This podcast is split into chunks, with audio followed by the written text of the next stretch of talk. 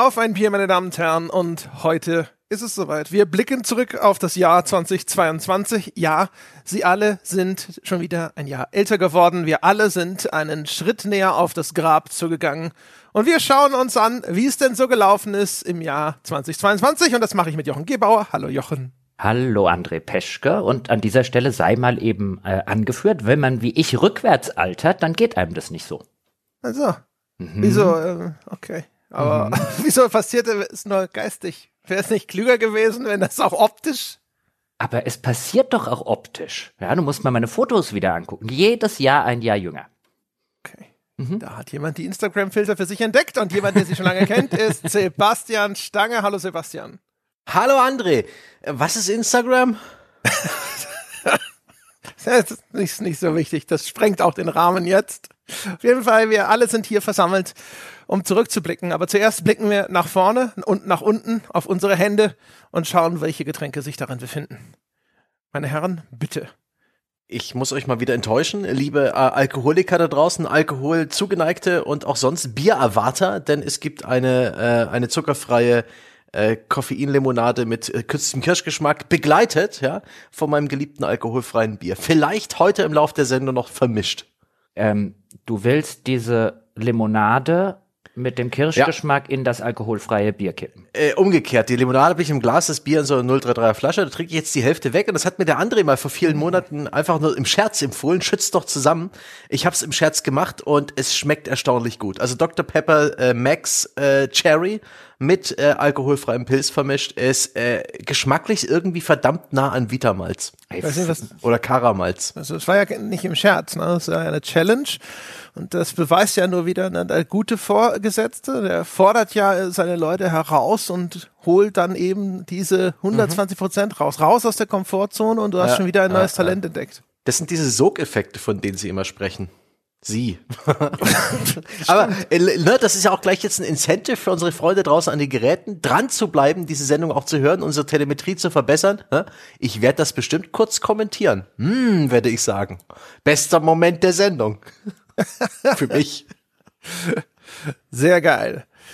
Jochen, kannst du äh, die die Bierfahne hier hochhalten oder wird also, das heute so eine also nach den Aus alkoholfreie Runde? Äh, nach den wieso wird das eine alkoholfreie Runde? Hast du etwa auch keins? Oh, so, da habe ich jetzt vielleicht ein kleines bisschen zu viel verraten. Aber es war nicht, vergessen wir einfach wieder. Rede weiter. Nein, nein, nein, nein, nein. Erzähl doch einfach mal, was hast du denn heute zu trinken dabei, André Peschke? Also, es ist, ach, was, was ist eigentlich geil und ist nicht der Rede wert. Was ist ganz Besonderes. Also. Ja, komm, das wollen wir jetzt schon wissen. Jetzt lass uns doch dran teilhaben. Nicht das Licht unter den Scheffel stellen. Da jetzt mich nicht so in den Vordergrund drängen, Jochen. Du warst doch dran. Du weißt es. Nee, ich, ich, ich gebe doch einfach als guter Kollege und Freund, der ich bin, gebe ich den Staffelstab gerne mal an dich weiter. Lass doch mal uns alle teilhaben an deinem Getränk.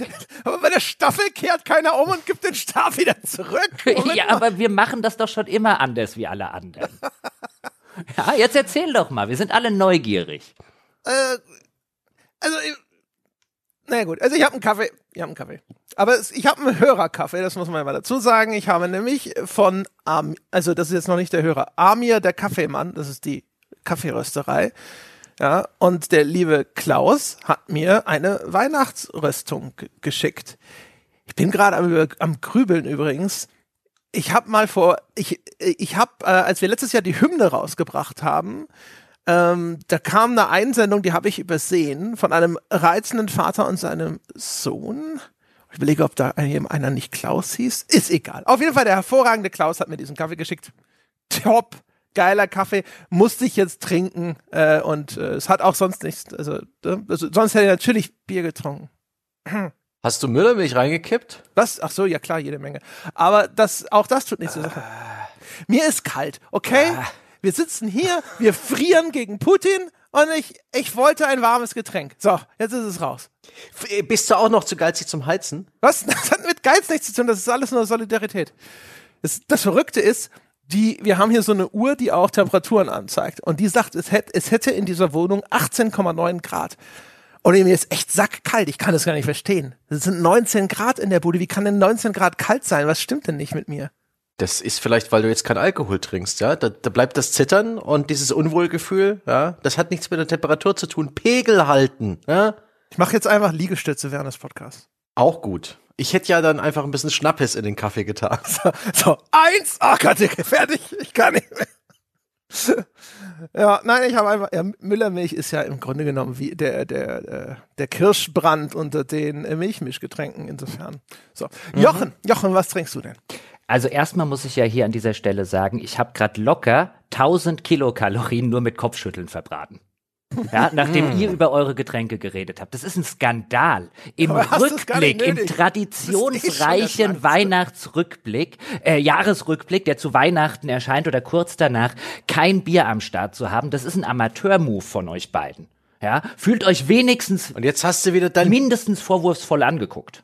Es geht Jetzt- ja um Temperaturregulation, Jochen. Willst du, dass ich hier, Ja, dann trinken Glühwein. Ich klapper dir die ganze Zeit mit den Zähnen. Wo soll ich denn jetzt irgendwo, soll ich denn hier einen Glühwein auf einmal aus dem Ärmel ziehen? da geht man einkaufen, dort gibt es die in Märkten, Supermärkten und solche Dinge, wenn man vor die Haustür geht. Aber okay, weißt du, ich will gar nicht länger auf euren Unzulänglichkeiten rumreiten. Die ganze Welt hat sie gesehen und davon gehört. Ich habe selbstverständlich ein Bier für diesen Podcast am Start und ich habe nicht nur irgendein Bier für diesen Podcast am Start, sondern das habe ich mir extra auch noch aufgehoben für den Rückblicks-Podcast, denn wir blicken ja nicht nur zurück auf ein Jahr äh, Spielegeschichte, sondern wir blicken natürlich leider Gottes auch zurück auf vielleicht fast ein Jahr Ukraine-Krieg und deswegen trinke ich heute aus Solidarität mit der Ukraine. Ja, ich friere nicht wie der André Peschke, das ist dämlich, sondern ich trinke für die Ukraine und zwar mit Stand with Ukraine, einem Bier der äh, Birothek ähm, das scheint irgendein so ein Online-Versender zu sein, hat mein Hörer geschickt, dessen Namen ich vergessen habe. Und ein Euro von jedem dieser Biere geht an eine gemeinnützige Organisation, die ukrainischen Kindern hilft. Mhm. Und ich, ja, friere nicht aus Solidarität, ich trinke aus Solidarität, meine Herren. Das habe ich ja neulich schon gemacht. Touché. Ja, äh, weil neulich ist, neulich ist Schall und Rauch. Ich hab, das ist schon, das ist schon alter Hut, trinken für Solidarität. Das habe ich alles schon gemacht. Ja, das kannst du, jetzt kann man das immer behaupten. Ich weiß, in meinen Kreisen ist das schon durch. Ist dein Kaffee überhaupt Fairtrade? Ja, der, der André trinkt noch ein bisschen für den Raubbau an den Tropen, hä? während der Jochen hier die Ukraine wieder aufbaut. Was? Moment mal. Der ist bestimmt Fairtrade. Der Klaus wird mir ja nicht irgend so einen, so einen Kapitalisten-Kaffee hier schicken. Es steht nichts drauf. Das ist, das ist Underground Fairtrade. Ich, ich trinke jetzt dieses helle. Das ist, die, die müssen das nicht raushängen lassen. Ja, ich habe mir auch extra ein helle Glas dazu gegeben, weil ich musste tatsächlich gucken, auf der Flasche steht's nirgends, online, was es überhaupt für ein Bier ist. Mhm. Das wird jetzt eingeschenkt, schöne goldgelbe Farbe, schön kalt aus dem Kühlschrank. Meine Herren, redet doch mal noch mehr über eure Ja, Getränke. bei, den hohen Te bei den hohen Temperaturen in deiner Wohnung, ne, da ist es schon wichtig, dass das Bier im Kühlschrank steht. Bin mir auch so, ey. Immer schön dreieinhalb die Heizung, sonst wird's doch nicht mollig warm, ey. Also, also ich habe. Ich habe die Heizung hier im Haus, das kann ich ja am Heizkessel regulieren, auf 18,5 Grad gestellt. Und äh, ich finde das hier sehr angenehm. Kannst natürlich nicht in T-Shirt und Unterhosen durch die Weltgeschichte laufen. Leider Gottes muss man Hosen anziehen. Machen wir in dem Podcast ja eigentlich eher ungerne. Aber ich finde 18,5 Grad sehr angenehm. Vielleicht ist meine Uhr auch defekt. Ich weiß gar nicht, wie warm das bei mir ist. Vielleicht ist diese Temperaturmessung einfach nicht korrekt. Es ist auf jeden Fall eigenartig kalt. Ich stelle mir 19 Grad viel wärmer vor, als sie offensichtlich sind. Vielleicht bin ich auch krank. Ach, vielleicht brauche ich, vielleicht habe ich einfach total viel Mitleid verdient und ihr solltet jetzt einfach total nett zu mir sein. Bei der Unterhopfung, die du da an den Tag legst, musst du dich ja nicht wundern. Ja. Hättest du mal wieder Dr. Gebauer gefragt, der hätte gesagt, ja, Jetzt komm, André, nimm wenigstens ein paar Tabletten. Ja? auf, auf keinem Bein kann man nicht stehen. Ja? Ach so meinst du? Ja, ich, ich werde mal an der, an der Klebertube ziehen zwischendrin. Irgend sowas. Jetzt habe ich das ganze Bier so schön aufgebaut und jetzt muss ich leider Gottes sagen, ich hoffe, die Ukraine kriegt noch woanders Geld her. Ja, es ist ein sehr lasches, sowas. mittelmäßiges, helles. Aber es ist für einen guten Zweck. Nachdem du das getrunken hast, möchtest du jetzt sagen, also das, äh, es muss einfach Friedensverhandlungen geben. es wäre wär schon besser. Luhansk, Die, die Ukraine muss das schon. Nee, die muss einfach schnell gewinnen. Leider ein sehr mittelmäßiges Bier. Ich hatte neulich äh, ja dieses äh, ukrainische äh, Limetten-Biermischgetränk. Das war auch schon nicht so der Knaller. Und der Hörer, der es mir geschickt hatte, der schrieb mir dann im Nachgang, er hätte sich ja die gleichen Biere bestellt, die er mir auch geschickt hat. Er fand es auch scheußlich. ist immer sehr gut, ist immer beruhigend. Man will ja den Menschen, die dann schon so großzügig Bierspenden schicken, nicht auf die Füße treten. Da war ich so, huh, ein Glück, nicht so. Das ist mein Lieblingsbier seit 20 Jahren. Ja, reden wir über Spiele. Jetzt haben wir zehn Minuten über Bier geredet, obwohl ihr überhaupt keins habt. Ja, das dafür habe ich ja diesen wunderbaren Kaffee, der mich von innen wärmt. Skandal. Du weißt aber schon, dass Heißgetränke, wenn einem kalt ist, dafür sorgen, dass einem noch kälter wird.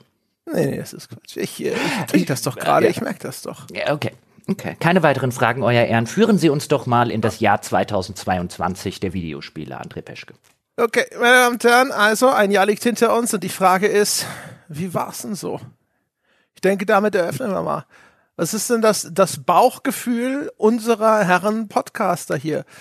War das ein gutes Spieljahr? Es war auf jeden Fall nicht so gut wie erwartet. Wir haben ja letztes Jahr, glaube ich, noch gesagt, so, boah, ey, guck mal, was alles auf 2022 verschoben wurde. 2022 wird so krass. Und dann, dann kam wieder der große Delay-Besen einmal durch und hat gesagt, so, na, hm, aber das, nee. das, das Gute daran ist, dass wir den Rückblicks-Podcast von letztem Jahr nochmal benutzen können. ja, so sitzen da. Ja, oder? Äh, den Ausblick, den Ausblick natürlich nicht, genau. Den Ausblick, ja, genau so. Ja, ganz genau. Das ist übrigens ganz interessant. Interessiert euch? Ich habe mal reingehört, was waren denn unsere Prognosen aus dem Ausblicks-Podcast und wie, sind, wie haben wir uns geschlagen? Es war übrigens. Oh, und? Also, wenn es gut war, interessiert es. Es war so durchwachsen. Wir waren auch ehrlich gesagt gar nicht mal so spektakuläre Prognosen dabei. Also ich, ha also ich habe prognostiziert, Dying Light 2 erscheint kastriert, also dieses dieses Immersive Sim Ding, was sie da versprochen haben oder sowas, mhm. das wird es exakt in dieser einen demonstrierten Mission geben und ansonsten nicht unverbackt. Und das ist das ist das das eine, das kann man so halbwegs durchgehen lassen, aber so richtig verbackt ist es glaube ich nicht erschienen. Jochen hat damals gesagt, er glaubt nicht, dass das am 4. Februar erscheint. Das war falsch. Es kam tatsächlich in diesem Falle endlich dann mal raus im so und so vielen Anlauf. War aber keine gute Idee. Hätten noch ein halbes Jahr mehr gebraucht. ne?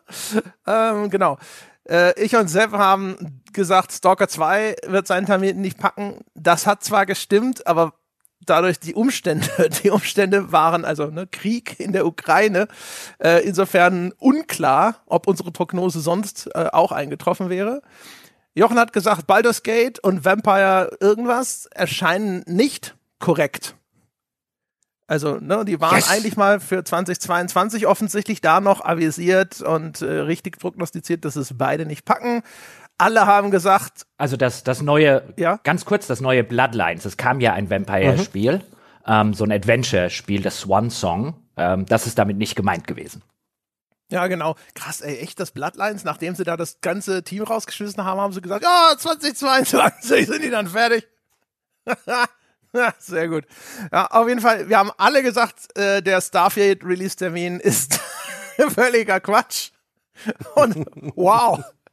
Das haben wir, das war mal eine Punktlandung, meine Herren. Da können wir uns alle echt auf die Schulter klopfen. Äh, ich habe prognostiziert, richtig prognostiziert, dass das neue Call of Duty Modern Warfare 2 sein wird. Das war eine ganz hart gute Prognose. genau. Jochen hat gesagt, Tango Gameworks wird nach dem Release von Ghostwire Tokyo geschlossen und Arcane nach Redfall. Beide leben noch, aber Redfall ist auch noch nicht raus. Äh, ja, und ich, oh Gott, Tango Gameworks. Oh je, darüber kotze ich mich später aus. Wir werden sehen, genau. Sepp, du hast prognostiziert, Rainbow Six Extraction wird floppen. Ist es rausgekommen? ich weiß es gar nicht mehr. Ich glaube, das hat einen anderen Namen bekommen und Nee, das kam doch und ist gefloppt. Ist das ge Ja, es ist definitiv. Also das ist gar nicht kleben geblieben. Da, also hast du irgendwie ein geistiges Bild bei diesem Spiel vor Augen? Nee, also doch, das ist das mit den Aliens, oder? Das ist das mit den gelben Anzügen und den roten Alien-Wucherungen, ja, das genau. wirklich, also das, das hat niemand, das hat niemand gewollt und dann auch Überraschung, überraschtes Pikachu, niemand gespielt. Ja, genau. Ich habe dann daraufhin habe ich einen draufgesetzt und habe gesagt, Ubisoft wird insgesamt in 2022 floppen und da sage ich einfach mal, auch das ist eingetreten.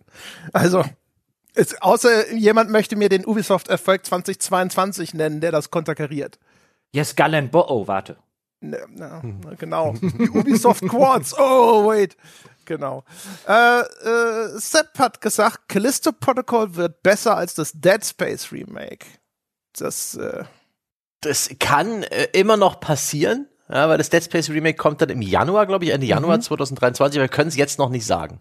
Die, ach, die Chancen auf äh, Ist sehr unwahrscheinlich, dass diese Prognose noch eintritt.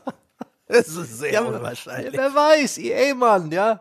Also man muss, man muss sagen, wir sind beide im Moment bei, dabei, Callisto Protocol zu spielen und wir sind noch nicht durch. Also es k- könnte theoretisch noch so scheiße, nee, so hervorragend werden nach hinten raus, aber ich glaub's nicht. Das sieht nicht danach aus.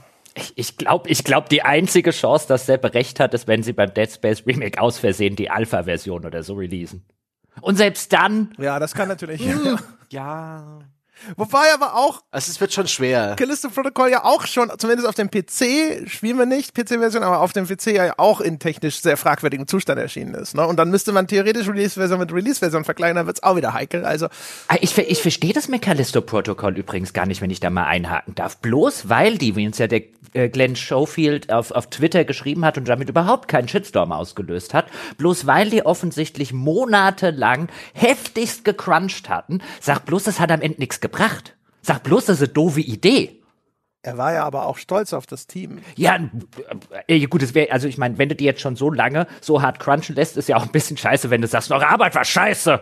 So, so davon ernährt sich doch eigentlich der Entwickler, oder? Von dem gütigen Lächeln seines Vorgesetzten, Ja. dachte ich. Und der ganzen Gratispizza, nicht die Gratispizza vergessen, ja? Hey Leute, ich weiß, ihr seid schon zwölf Stunden am Ackern, ne? W wissen wir nicht. Ist nicht bestätigt, dass die gratis war. Wir wissen Ich habe Pizza sicher. mitgebracht.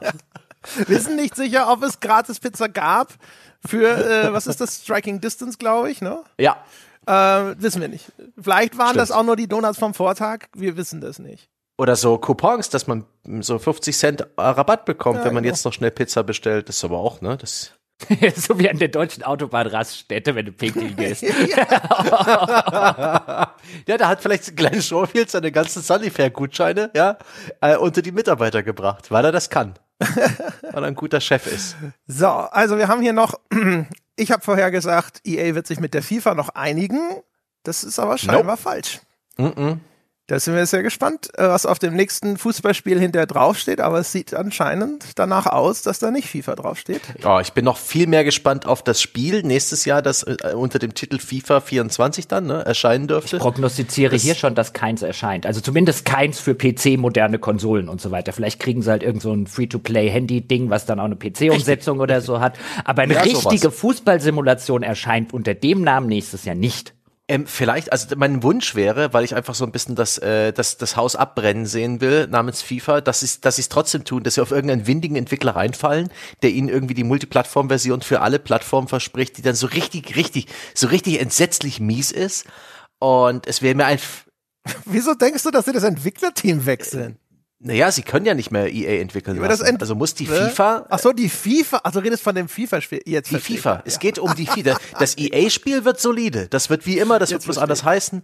Ähm, aber das FIFA-Spiel, die FIFA hat ja gesagt, Du meinst ja, dass sie in, in Bulgarien jetzt innerhalb von, von elf Monaten irgendwas rauskloppen lassen. irgendwas. Ich- also die, die eine Chance, die sie haben, ist dann doch Konami Geld zu geben und wenigstens Mittelmaß hinzubekommen. Und die Pro Evolution Soccer, jetzt heißt es ja eFootball, ist ja ähm, durchaus also von der Animation, von den Spielsystemen ganz, ganz beliebt. Ähm, ich weiß nicht, ich sehe da keine andere Chance, außer dass sie sich megamäßig blamieren und ich freue mich darauf, sich die FIFA mit ihrem Zitat, das wird das beste Spiel, auf dem FIFA steht, das ist immer das beste Fußballspiel und wir werden nächstes Jahr eins rausbringen, Zitat Ende, das wird einfach, das wird super. Ich will noch, ich will noch, ich will noch kurze Einschränkung zu meiner Prognose machen. Ich äh, glaube nicht, dass dieses FIFA-Spiel erscheint unter der Au äh, unter der einen denkbaren Ausnahme, dass sie sich doch noch mal mit EA einigen, weil sie nämlich nach ein paar Monaten hilflos und und weinend bei EA angekrochen kommen und sagen, wollen wir nicht vielleicht doch? Dafür verstehen sie zu wenig von Videospielen und ich merke gerade, wir sind äh, plötzlich in einen Ausblicks-Podcast gerutscht. Ja, das ist natürlich richtig. Gut, also äh, ebenfalls prognostiziert von mir und Sepp war im, im, in, als Kontrapunkt zu Jochen, der gesagt hat, GTA 6 wird diese, in diesem Jahr angekündigt. Da haben wir widersprochen und haben recht behalten. Naja, naja, vielleicht wäre es ja angekündigt worden, wenn der Leak nicht passiert wäre. Das weiß man ja nicht. Normalerweise ist eher umgekehrt, wegen so einem Leak wird eine Ver- Ankündigung vorgezogen. Und außerdem wurde es ja wohl ange... also, Entschuldigung mal, wie viel wir gesehen haben von dem Spiel? Wir wissen ja alles. Also ich habe recht gehabt. es wurde angekündigt. Ich habe nie gesagt, dass, dass Rockstar das macht. also enthüllt wurde es in gewisser Weise. Aber also, ähm, naja. Gut, und äh, dann. Also, das, das schreibe ich unter die Win-Column. Da kommt hier gleich ein Strich gemacht. ich hab's gewusst. Ich wusste, ich hab immer von, immer von der Hack und Leak geschworen. Genau. Und ich habe noch prognostiziert tatsächlich, dass erstens das Next-Gen-Update von Cyberpunk bis August tatsächlich erscheint. Das war richtig. Aber ich habe auch gesagt, dass bis zum Jahresende auch schon das erste Add-on kommt und das war falsch. Das war's. Das, äh, das war sozusagen die äh, Prognostizierungsausbeute aus dem letztjährigen Ausblicks-Podcast. Hm, können wir jetzt direkt hm. zu den äh, zu den The Pod Game Awards übergehen? Das, äh, das können wir mal an. Aber eigentlich äh, hatten, äh, hatten wir den Teil schon gemacht, wo ich gefragt habe, wie fanden wir es denn so insgesamt? Ach so. Ja, da, damit hast du gerade angefangen, bevor du auf diesen, äh, auf diese, ne?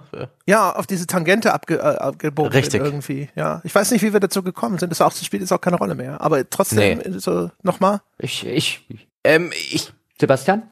Es war ein mittelmäßiges Jahr, was den Spieler-Output anging. Insgesamt bin ich hochzufrieden. Es gab genügend coolen Scheiß. Vielleicht nicht gerade in diesem AAA, hohe Produktionsvalues. Oh mein Gott, hier bekomme ich richtig Kohle für meinen empfindlich hohen Spielpreis, sondern so im, im Indie-Bereich ging alles und auch ein paar größere Spiele haben mich unterhalten. Und ich glaube, ich kann einen Gewinner identifizieren dieses Jahr. Das will ich jetzt schon mal vorweggehen. Der Microsoft Game Pass hat erstaunlich viele Titel in sich in seinem Abo-Programm versammelt, die jetzt dann bald hier äh, in meiner Best-of-Liste auftauchen werden.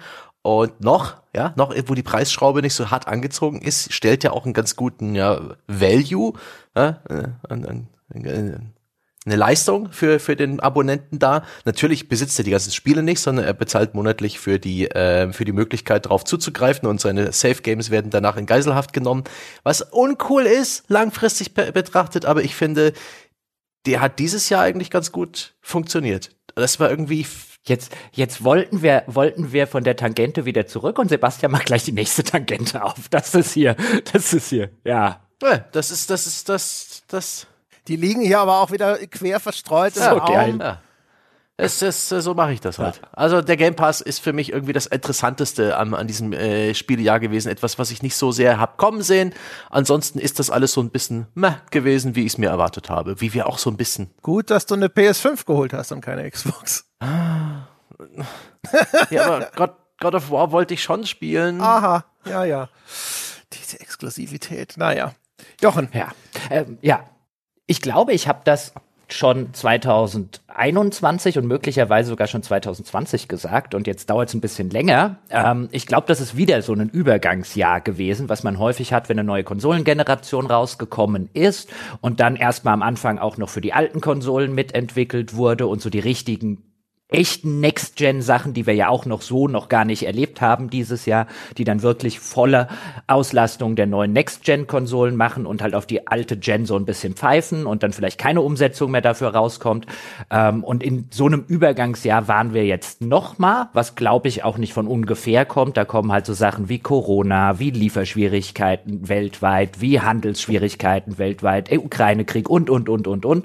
Diese ganzen ähm, globalen Baustellen, die wir da derzeit haben, glaube ich, dafür gesorgt, dass wir nochmal ein Übergangsjahr hatten und möglicherweise dann eben kommendes Jahr endlich das sein wird, bei dem man in vielerlei Hinsicht dann auch einen technischen Fortschritt durch die Next-Gen-Konsolen sehr, sehr handfest sieht. Es gibt so einige Beispiele. Horizon äh, Forbidden West zum Beispiel ist natürlich auch noch für die PS4 erschienen. Da sah aber die PS5-Fassung schon richtig, richtig geil aus. Aber zum Beispiel auch bei einem God of War Ragnarok hat man gemerkt, dass das eben auch noch für eine Old Gen äh, oder für eine Current Gen, je nachdem wie man es nennen will, optimiert wurde. Da war jetzt der Quantensprung im Vergleich zum Vorgänger nicht so gewaltig hoch.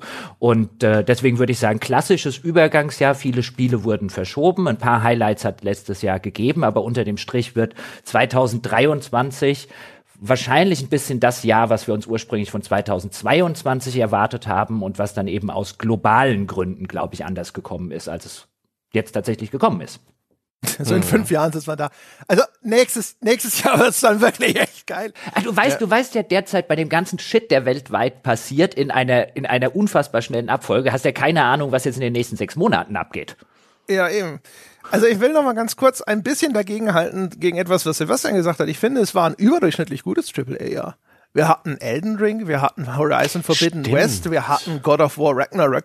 Das, da ist jetzt nicht eines dabei, wo ich sage, das ist jetzt vielleicht, ähm, ne, außer Elden Ring, aber das, das ist halt einfach ein ganz anderes Kaliber. Also es war jetzt nicht so das Red Dead Redemption 2 äh, Ding dabei, wo jetzt alle im Konsens schreien, Mensch, äh, ja genau, großer Titel, lalala und so. Aber es war ein echt gutes AAA-Jahr eigentlich. Das, äh, da haben wir andere Jahre, da kommt viel mehr so Kropfzeug raus, wo du hinter da denkst du, ja, äh, waren halt auf einem hohen technischen Niveau produzierte Spiele. Es, es war an der, an der Zahl halt nicht so viel, aber tatsächlich, Elden Ring ist ja ein bisschen an mir vorübergegangen. Das ist einfach nicht meine Sorte Spiel, äh, zugegeben. Ja, und das Horizon dieses Jahr kam, das habe ich auch völlig vergessen. Ich dachte, das war ein Spiel Ende letzten Jahres. Mit der Kategorie kommen wir da erst noch. Ah. Ja, aber ich fand, das war echt, also für meine Begriffe, also drei äh, AAA-Titel, die alle auf ihre Art wirklich sagen, mindestens gut bis hervorragend gewesen sind. Äh, das, damit bin ich zufrieden. Das ist mehr, als ich von einem durchschnittlichen AAA-Jahr erwarte. Ja, Sehr gut. Ja, ich würde jetzt auch unter dem Strich sagen, dass es ganz solide gewesen ist, aber dass eben 2023 schon das Potenzial hat, eins der besten Spielejahre der letzten Jahre, wenn nicht sogar, wenn wirklich alles kommt und in einer hohen Qualität kommen würde, das hat schon den, das Potenzial, dass wenn wir irgendwann an den ferner Zukunft einen die besten Spielejahre aller Zeiten machen, dass 2023 da auftaucht. Toi, toi, toi. Also ein, Vielleicht hast du es gerade gejinxt, ne? Vielleicht, äh, naja, aber angesichts Oh, der Sachen, die dann, weißt du, von einem Starfield, ähm, ähm, na, was war das andere?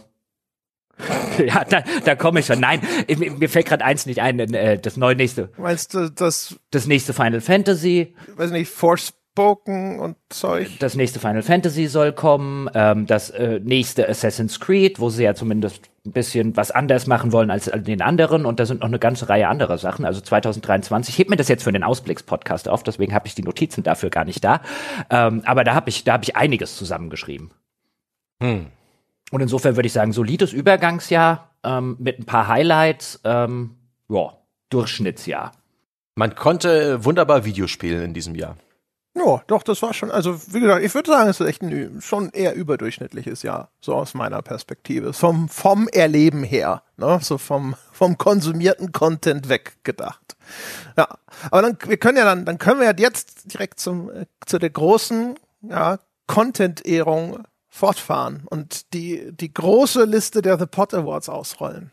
Ja, die einzig wahren in- Spiele Awards übrigens, nicht da wieder den Game Awards. Das klingt jetzt, als ob wir uns geeinigt hätten auf irgendwelche Titel. Äh, Das ist natürlich nicht der Fall. Nein, Jeder nein. wird jetzt. Na, wir haben einfach alle recht. Also, wir haben uns noch nicht mal wirklich auf Kategorien geeinigt. Aber, aber es werden Awards vergeben werden und es werden die einzig wahren und gültigen sein. Ausgezeichnet. Dann Sebastian, du kannst ja mal durch diese Awards-Zeremonie äh, führen. Du hast die allermeisten Kategorien ausgedacht. Okay. Ähm, ich denke, Spiel des Jahres oder sowas machen wir zum Schluss. Deswegen äh, fange ich mal an. Machen wir jetzt auch noch einen Spannungsbogen? Geil. Natürlich, wir Geil. machen den Spannungsbogen auf und ähm, Damit dann, keiner den Saal verlässt. dann gibt's von mir mal die Enttäuschung des Jahres, das Spiel, wo ich mich äh, eigentlich drauf gefreut hatte, was ich gerne begonnen und dann aber auch irgendwie ab ein paar Stunden nicht mehr gerne weitergespielt habe. Ein Spiel, wo ich mich da auch mit der Kritik ein bisschen schwer tat, weil es mir fast leid trat, ein bisschen auf Tango Gameworks einzutreten und Ghostwire Tokyo, aber das Spiel ist halt einfach mal maximal Mittelmaß. Es ist im Trailer so ein Blender, zu keiner Zeit erreicht das Spiel irgendwie derart ist interessante Kulissen. Es ist ähm, Ubisoft-Formel in Reinform, äh, aber dicht gepackt, also wirklich, als würde man die Ubisoft-Formel nehmen und irgendwie die Hälfte des Wassers rauskochen. Also du hast ähm, auf engstem Raum in einer Copy-and-Paste dunklen, nicht allzu interessanten Spiellandschaft so viele Sammelaufgaben und, und Nebenzeugs zu erledigen und, und Mühsal. Das hat mir dieses eigentlich ganz nett designte Spiel äh, zerbrochen und auch sonst hat es nicht geschafft, irgendwie sich äh, auszuzeichnen und interessant zu sein. Das war eine, ein, eine echte Enttäuschung für mich. Ghostwire Tokyo, meine Enttäuschung 2022. Ist das eigentlich so ein Ding, wo es einfach getragen war, alleine vom Vertrauen in den Entwickler aufgrund früherer Werke? Zum einen, ja, ähm, auch weil, weil Japan hat bei mir immer noch so ein bisschen Stein im Brett. Da erwarte ich manchmal ein bisschen, ne, ein bisschen anderes Game Design. Keins, das sich so sehr an westlichen Genre-Traditionen orientiert. Da war ich echt schockiert, wie ich wusste, ich, mir war gar nicht klar, dass es ein Open-World-Spiel so derart so ganz klassisch sein wird, auch wenn es ein bisschen was anderes macht. Die offene Spielwelt wird im Storyverlauf erst peu à peu freigeschaltet. Okay, das ist in jedem anderen Open-World auch so, aber äh, du kannst, es ist halt sehr kompakt, aber trotzdem der Trailer wirkte so cool und so stylisch und diesen, diesen Style, diese, dieses geschliffene, äh, was man auch für so ein bisschen einem AAA-Spiel oder einem cool inszenierten Spiel erwartet, kriegt's einfach nicht hin. Es wirkt immer so ein bisschen plump und bodenständig in seiner Ausführung. Es, es hat das Herz durchaus am rechten Fleck. Es erzählt hier und da nette Geschichten. Ich will es auch nicht so wirklich in, in, in die Tonne treten. Es ist kein Schrottspiel. Es ist nicht irgendwie so ein von, von äh, Big Ben Interactive oder wie heißen die jetzt? Die heißen inzwischen auch anders. So, so ein, Das ist egal. ja, Alle wissen, was du meinst. ja, von so, von so, so, so Der so, Typus Publisher, um den geht's. Ja. Ja, richtig, wo es, wo es dann plötzlich ein ganz neues Actionspiel mit Warhammer 40k Lizenz gibt, von dem niemand vor, was, da vorher was davon gehört hat. Und es erscheint in zwei Monaten und es ist, es ist scheiße. Sowas ist es nicht, aber es ist halt einfach so dermaßen unter meinen Erwartungen gelaufen. Schade drum, auch weil die Kämpfe prinzipiell cool inszeniert sind, aber sich irgendwie immer gleich anfühlen, weil das Repertoire der Gegner irgendwie sich abnutzt und nicht so wirklich interessant bleibt, weil das Spiel mir auf Dauer dann auch irgendwie zu einfach ist. Es hat so viele Probleme. Es hat nette Ideen. Es war in der Konzeptionsphase sicher etwas, wo Leute mit Leidenschaft dran gearbeitet haben, aber ich habe das Gefühl, da ist ja auch die Creative Designerin während der Entwicklung abgegangen, dass es dann einfach nur so pflichtbewusst fertig gemacht, verpackt und rausgesendet wurde und ich frage mich, ob das Tango Gameworks übersteht. Ich hoffe, sie haben längst äh, The Evil Within 3 in Entwicklung und auch so weit, dass da äh, Bethesda überhaupt noch bereit ist, Geld zu zahlen. Ähm, ansonsten mache ich mir echt Sorgen um das Studio. ist ja Microsoft. Jetzt ist ja die tiefe Tasche von Microsoft im Hintergrund, Sebastian. Sind jetzt alle so abgelenkt mit dieser Activision-Übernahme. In drei Jahren guckt einer irgendein Manager auf so ein Balance Sheet und sieht Nee. irgendwo so einen Posten von 100 Millionen und sagt, äh, Tango, Nee, im Tango Gegenteil. was? Ich, ich, ich, ich, ich glaube eher, dass der, der jetzt der große Microsoft-Konzern Konzern halt sowas wie ein Tango Gamework äh, ohne ein Wimperzucken in so einem Shareholder-Meeting wegstreicht, ja, in so einem Nebensatz. Ah, Nein, Microsoft ist, Moment, hier in Japan können wir noch was wegkratzen. Microsoft, das ist, das ist doch der, der, der, der Kleingärtner, der Schrebergärtner, ja, der, der, des, des, der Spielekultur. Du Ja. hast wohl verpasst, wie sich Microsoft inszeniert im Laufe des Jahres. Aber da reden wir noch drüber, irgendwann anders. Oh. Habt ihr eine Enttäuschung erlebt dieses Jahr? Also irgendwie ein Spiel, was euch wirklich dramatisch, Es ist, ist unser Leben nicht eine einzige Enttäuschung. also abseits mit Podcasts, mit dem Stange, ich meine, hä? Ja, auch sonst. Nee, ein Spiel. Oh. Weißt du? Nee, Nein, nicht, also nicht auch sonst mit. ja. Oder, oder der eigene Körper. Ja. dachte eher so, nein, nein, der zieht seine Truppen dann nur so zusammen, das macht er nie. Oh shit. nein, nein, also äh, abseits von, äh, Von allem von der anderen. eigenen Kontinenz, was, äh, welche Spiele haben euch, haben euch dieses Jahr Spiele konkret enttäuscht? Ich meine, wir haben ja inzwischen ein gutes Näschen dafür, äh, vorab so ein bisschen äh, zu erriechen, ob das was wird oder nicht. Aber gab es Fälle, wo ihr gesagt habt, oh, oh, oh Gott, oh nein? Oder eine andere Kategorie? Jochen, ich will dir gerade den, den Vortritt lassen. Das, diese, diese Stille, die du hörst, Jochen, das ist ich. Ich bin höflich gerade. Ah, das bin ich von dir nicht gewohnt. ja, das, deswegen erklärt. Jetzt, jetzt macht er auf die alten Tage. 2022 geht zur Tür raus und der andere macht Dinge, die man von ihm nicht gewohnt ist. Ah, da muss ich mir auch gleich wieder, muss man sich umgewöhnen, weil es hier völlig andere Voraussetzungen. Das macht der Weihnachtskaffee. Ja, der hat Ah. mein Herz erwärmt. Das knöchernde Herz.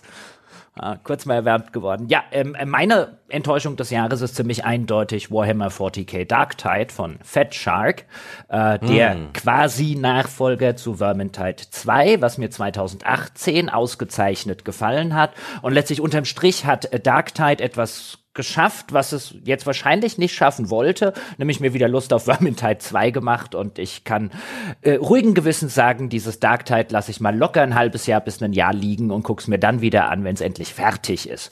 Denn Jochen hat eh, du hast so ein Jahresendrun, äh, ja, das goldene Hähnchen bei der Spieleauswahl ist zu einem Bleiernen geworden auf den letzten Metern, du, so Pentiment reingespielt, um Gottes Willen, oh, da spiele ich ja lieber Warhammer Dark Tide, oh shit, das ist auch kacke.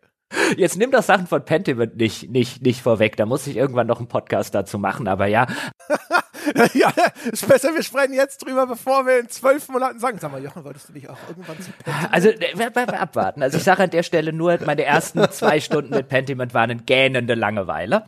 Ähm, aber das, das ist immerhin nicht passiert bei Warhammer 40k äh, Dark Tide. Das ist im Kern ein echt ziemlich guter Shooter, Schrägstrich auch schönes Nahkampfgemetzel, ist jetzt mehr eine Mischung im Gegensatz zu Vermintide 2 zwischen Knarren und Nahkampf. Der Nahkampf ist aber immer noch ziemlich wichtig. Es gibt wieder riesige Gegnerhorden, durch die man sich durchschnetzeln kann. Das Ganze macht auch Spaß, da fliegen Körperteile rum, das hat ein gutes Trefferfeedback. Auf einer kernmechanischen Ebene kann man dem Ding nichts vorwerfen oder wenig vorwerfen, aber leider das Ganze drumherum. Zum einen die Performance, die bei mir und bei vielen anderen auf dem PC eine ziemliche Katastrophe ist. Da haben sie in der Zwischenzeit ein bisschen was weggepatcht. Zum anderen der generelle technische Zustand, die Zwischensequenzen, die es teilweise gibt, zum Beispiel, sind halt auf einem lächerlichen Niveau für diese Produktionsqualität, wo man merkt, die sind mit ganz, ganz heißer Nadel zusammengestrickt worden.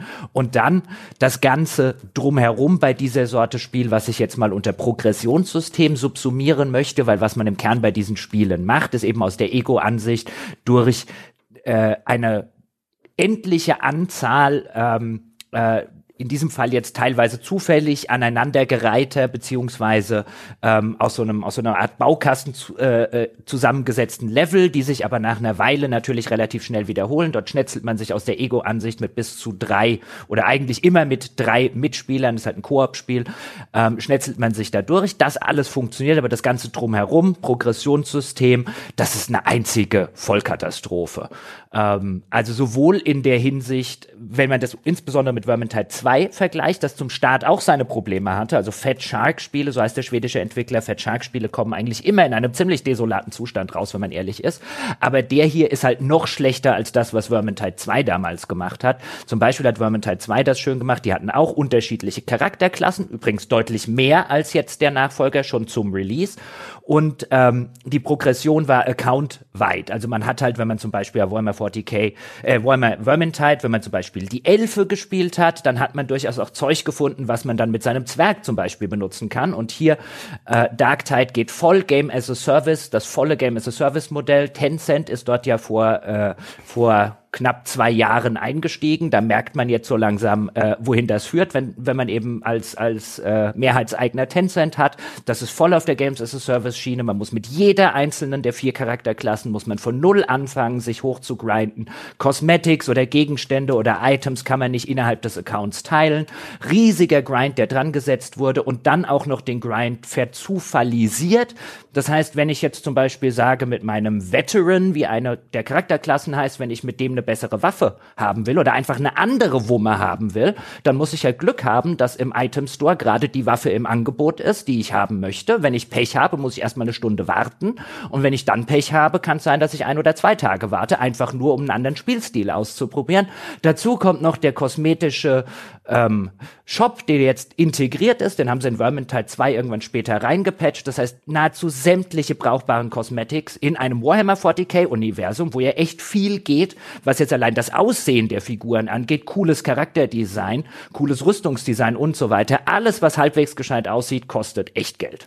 Und deswegen das Ganze drumherum davon ist eine einzige schreiende Enttäuschung. Schade um ein schönes Gameplay, aber dieses Spiel ist keinen einzigen Euro wert. Das Schlimme ist ja, dass das häufig ja der Grund ist, warum sich Entwickler überhaupt von Tencent oder so übernehmen lassen. Ne? Der so dieses Markteintritt China ist ja immer ein Versprechen und das andere ist die Expertise, um Spiele genau in diese Monetarisierungsecke weiterzuentwickeln, um dann halt richtig viel Asche zu machen. Ja, also es mag jetzt sein, das wird sich rausstellen, ob das jetzt funktioniert und ob sie damit am Ende wirklich viel mehr Asche machen als mit Vermintide 2. Ähm, ich sag halt nur aus Spielersicht ist das Modell, was ein Vermintide 2 hatte, halt wesentlich besser, wesentlich befriedigender. Es wertschätzt die Zeit, die der Spieler investiert hat.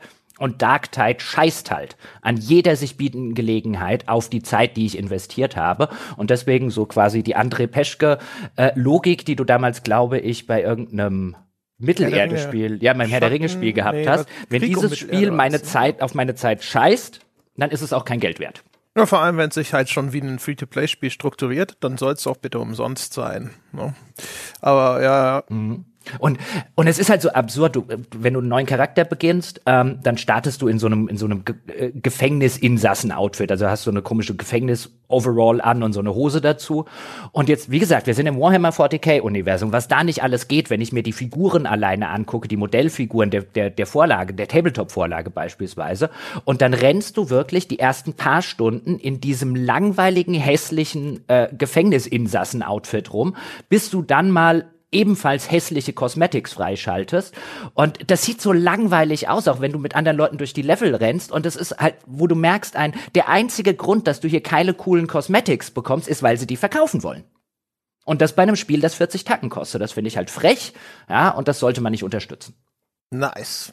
Ja, dann äh, ich hüpfe mal einfach rein und sage, meine Enttäuschung des Jahres muss eindeutig gewesen sein Salt and Sacrifice, der Nachfolger zu Salt and hm. Sanctuary. Also einfach, weil ja Enttäuschung des Jahres ist ja immer abhängig davon, auch was ist denn die Erwartungshaltung. Ne? Wenn jetzt die Frage wäre gewesen wäre, was war denn das schlechteste Spiel, das du dieses Jahr gespielt hast oder sowas, dann wären da sicherlich noch andere Kandidaten, Diablo Immortal zum Beispiel oder so. Aber es ist nicht so, dass meine Erwartung äh, an Diablo Immortal irgendwie anders war als das, was ich hinterher bekommen habe. Ich habe auch zum Beispiel von Spielen wie äh, Stray habe ich nicht so viel von erwartet, das fand ich auch nicht so toll. Oder ähm, wie hieß es? Das haben wir neulich jetzt besprochen. Plague Tale, der zweite Teil von äh, Plague Tale. Äh, da hatte ich jetzt auch nicht irrsinnig hohe Erwartungen dran, zum hm. Beispiel. Aber äh, Salt and Sanctuary ist der Nachfolger, wie gesagt, zu dem Spiel namens Salt and Sacrifice. Das habe ich ganz früh in unseren äh, frühen Podcast-Jahren habe ich das mal äh, besprochen. Das war damals noch eine richtige Entdeckung. Das kannte eigentlich keine Sau. Es sah auf Screenshots kotzhässlich aus, deswegen haben es auch viele erst gar nicht gekauft, weil die Figuren waren so komisch scherenschnittartig zusammengesetzt und es war eigentlich ein 2D Soulspawn. Und ich fand das dann hinterher, nachdem ich das dann ausprobiert hatte, fand ich das mega cool. War ein richtig geiles Spiel und deswegen habe ich mich die ganze Zeit gefreut, dass das eine Fortsetzung kriegen sollte.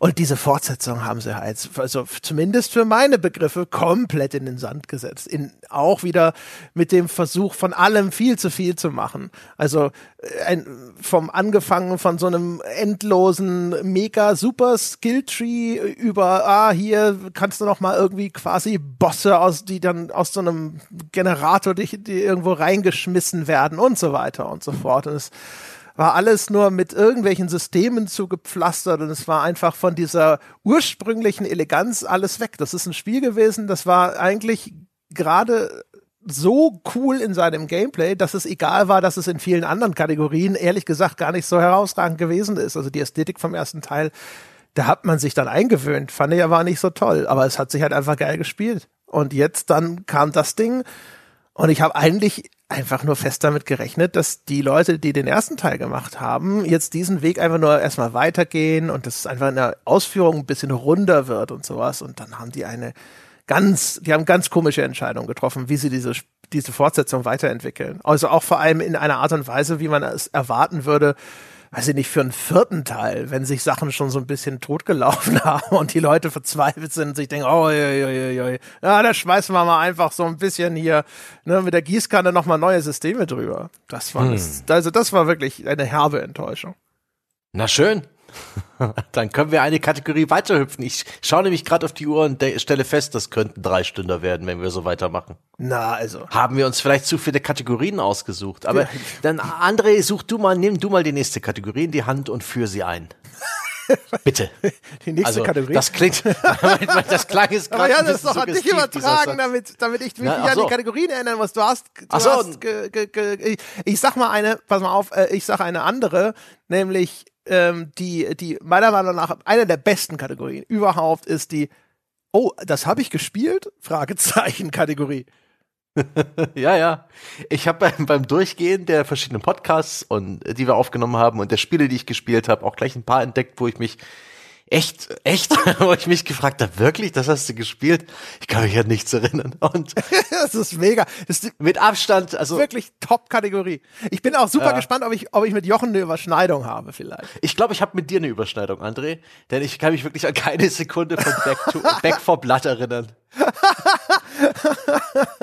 das dabei Back to Blood äh, ist so ein Fall von ja ich weiß nicht, wenn man mich vorher gefragt hätte und ich hätte aufzählen sollen, welche Titel hast du dieses Jahr denn besprochen, ähm, ob es darin vorgekommen wäre, wahrscheinlich nicht. Also das stimmt schon. Äh, ich habe ein anderes ausgewählt hinterher, weil das war wirklich so ein Oh shit, stimmt. Oh ja, das habe ich bei meinem auch. Dieses Oh shit. Hättest du, mir, hättest du mir gesagt, schreibe auf alle Spiele, zu denen du in diesem Jahr einen Podcast gemacht hast. Ich hätte nicht mehr an das gedacht. Ja, genau. Also deswegen, ich bin gespannt, ob ich mit Jochen da eine Überschneidung habe. Back 4 Blood ist aber auch ein guter Kandidat. Also das ist diese, dieses quasi neue Left 4 Dead, auch von den äh, Turtle Rock Studios.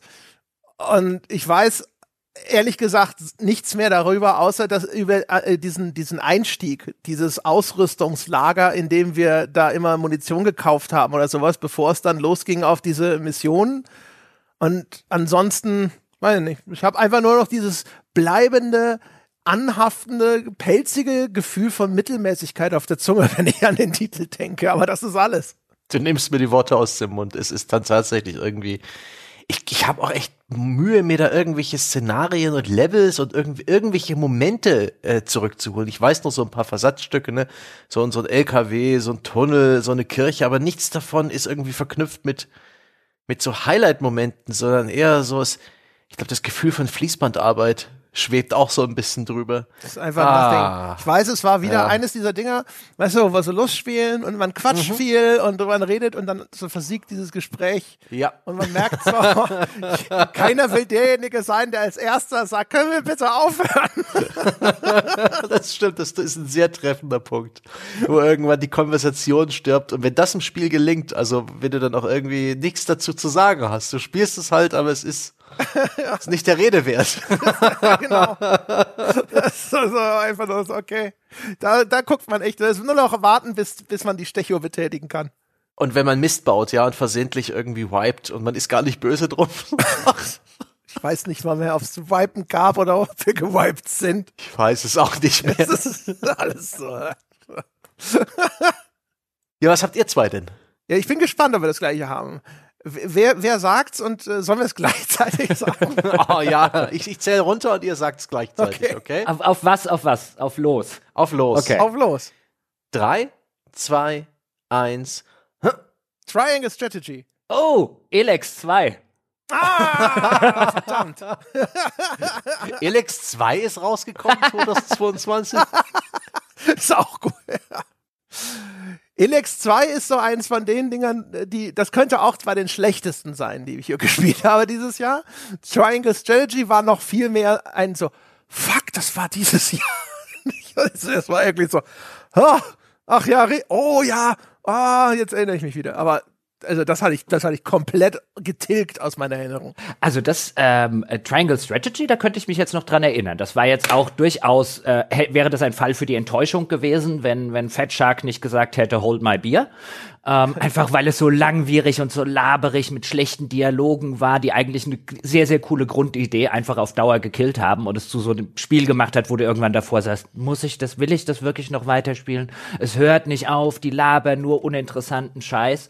Ähm, aber wenigstens kann ich mich dran erinnern. Wirklich, Elex 2 war das, ich bin durchgegangen, was haben wir für Sonntagspodcasts gemacht? Okay. Dann bin ich durchgegangen, was waren an Wertschätzungen? Was habe ich denn dieses Jahr an Wertschätzungen gemacht? Okay. Und dann dachte ich, ach, weißt du was, guckst noch mal in die Viertelstunden rein, da wird ja auch was. Und dann sag ich da, Elex 2, scheiße, ich habe mindestens seit dem Ende der Viertelstunde nicht mehr an Elex 2 gedacht.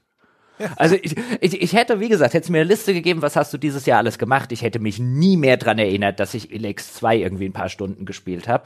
Das war ja auch nur, eine Viertelstunde, deswegen würde ich, glaube ich, nicht so weit gehen, es unter die schlechtesten des Jahres irgendwie zu subsumieren, aber es war halt der Inbegriff angesichts dessen, dass ich, wie gesagt, ich könnte mich auch nicht mehr dran erinnern, worum es da ging oder was ich da tatsächlich gespielt habe. Ich weiß nichts mehr darüber. Das ist der Inbegriff der Belanglosigkeit für mich und umso äh, bedauerlicher ist das, dass ich ja eigentlich ein großer Fan dieses Studios mal war. Gothic 2 ist nach wie vor auf meiner Liste der besten Rollenspiele aller Zeiten sehr, sehr weit oben. Ich habe auch das erste Risen zum Beispiel gerne gespielt. Also diese Grundformel, wenn sie die mal in irgendeiner Form ein bisschen modernisieren würden oder auch mal ein bisschen interessantere Geschichten, Charaktere und so machen würden, aber das ist halt mittlerweile an einem Punkt echt angelangt, wo ich offensichtlich gleich nach dem Spielen vergessen habe, dass es überhaupt existiert. Risen kommt ja das Remaster nächstes Jahr, glaube ich. Es kommt ja auch ein Gothic 1 Remake, ob nächstes Jahr oder nicht. Also Ey, kommt das noch? Äh, Das da ist noch in Planung, Demo ja, ja. Und, okay. Ja, irgendwie. da gab es mal eine Demo, die hat einen riesen Shitstorm ausgelöst. Dann haben sie gesagt, oh, da machen wir es jetzt neu und anders. Ähm, das ist aber immer noch in, in Entwicklung. Ob das jetzt nächstes Jahr erscheint oder nicht, ähm, das würde ich jetzt an dieser Stelle noch gar nicht prognostizieren wollen. Ganz egal, was die jetzt zu, zu dem Thema schon gesagt haben, weil das ist, glaube ich, eine relativ große Aufgabe, die sie sich da vorgenommen haben. Aber da soll noch was kommen. Aber, also Elex, Elex, also ich habe schon noch ein paar Erinnerungen an Elex, insbesondere an, an diese bizarren äh, 80s-Klischees, ne? auch gerade so die Frauenfiguren da. Und dann, da gab's diese Bar, in der ich war ja bei in dieser Höhle, bei dieser komischen, weiß ich nicht, dieser Kultfraktion, die in so einer Höhle gelebt hat. Und dann gab's da unten in der, immer beim Barkeeper gab's Aufträge und dann gab's irgendwie so eine Mission mit so quasi Duellen, wo du dich mit einem nach dem anderen da prügeln musstest und solche Sachen. Das habe ich schon alles noch ganz gut im Kopf. Aber ja.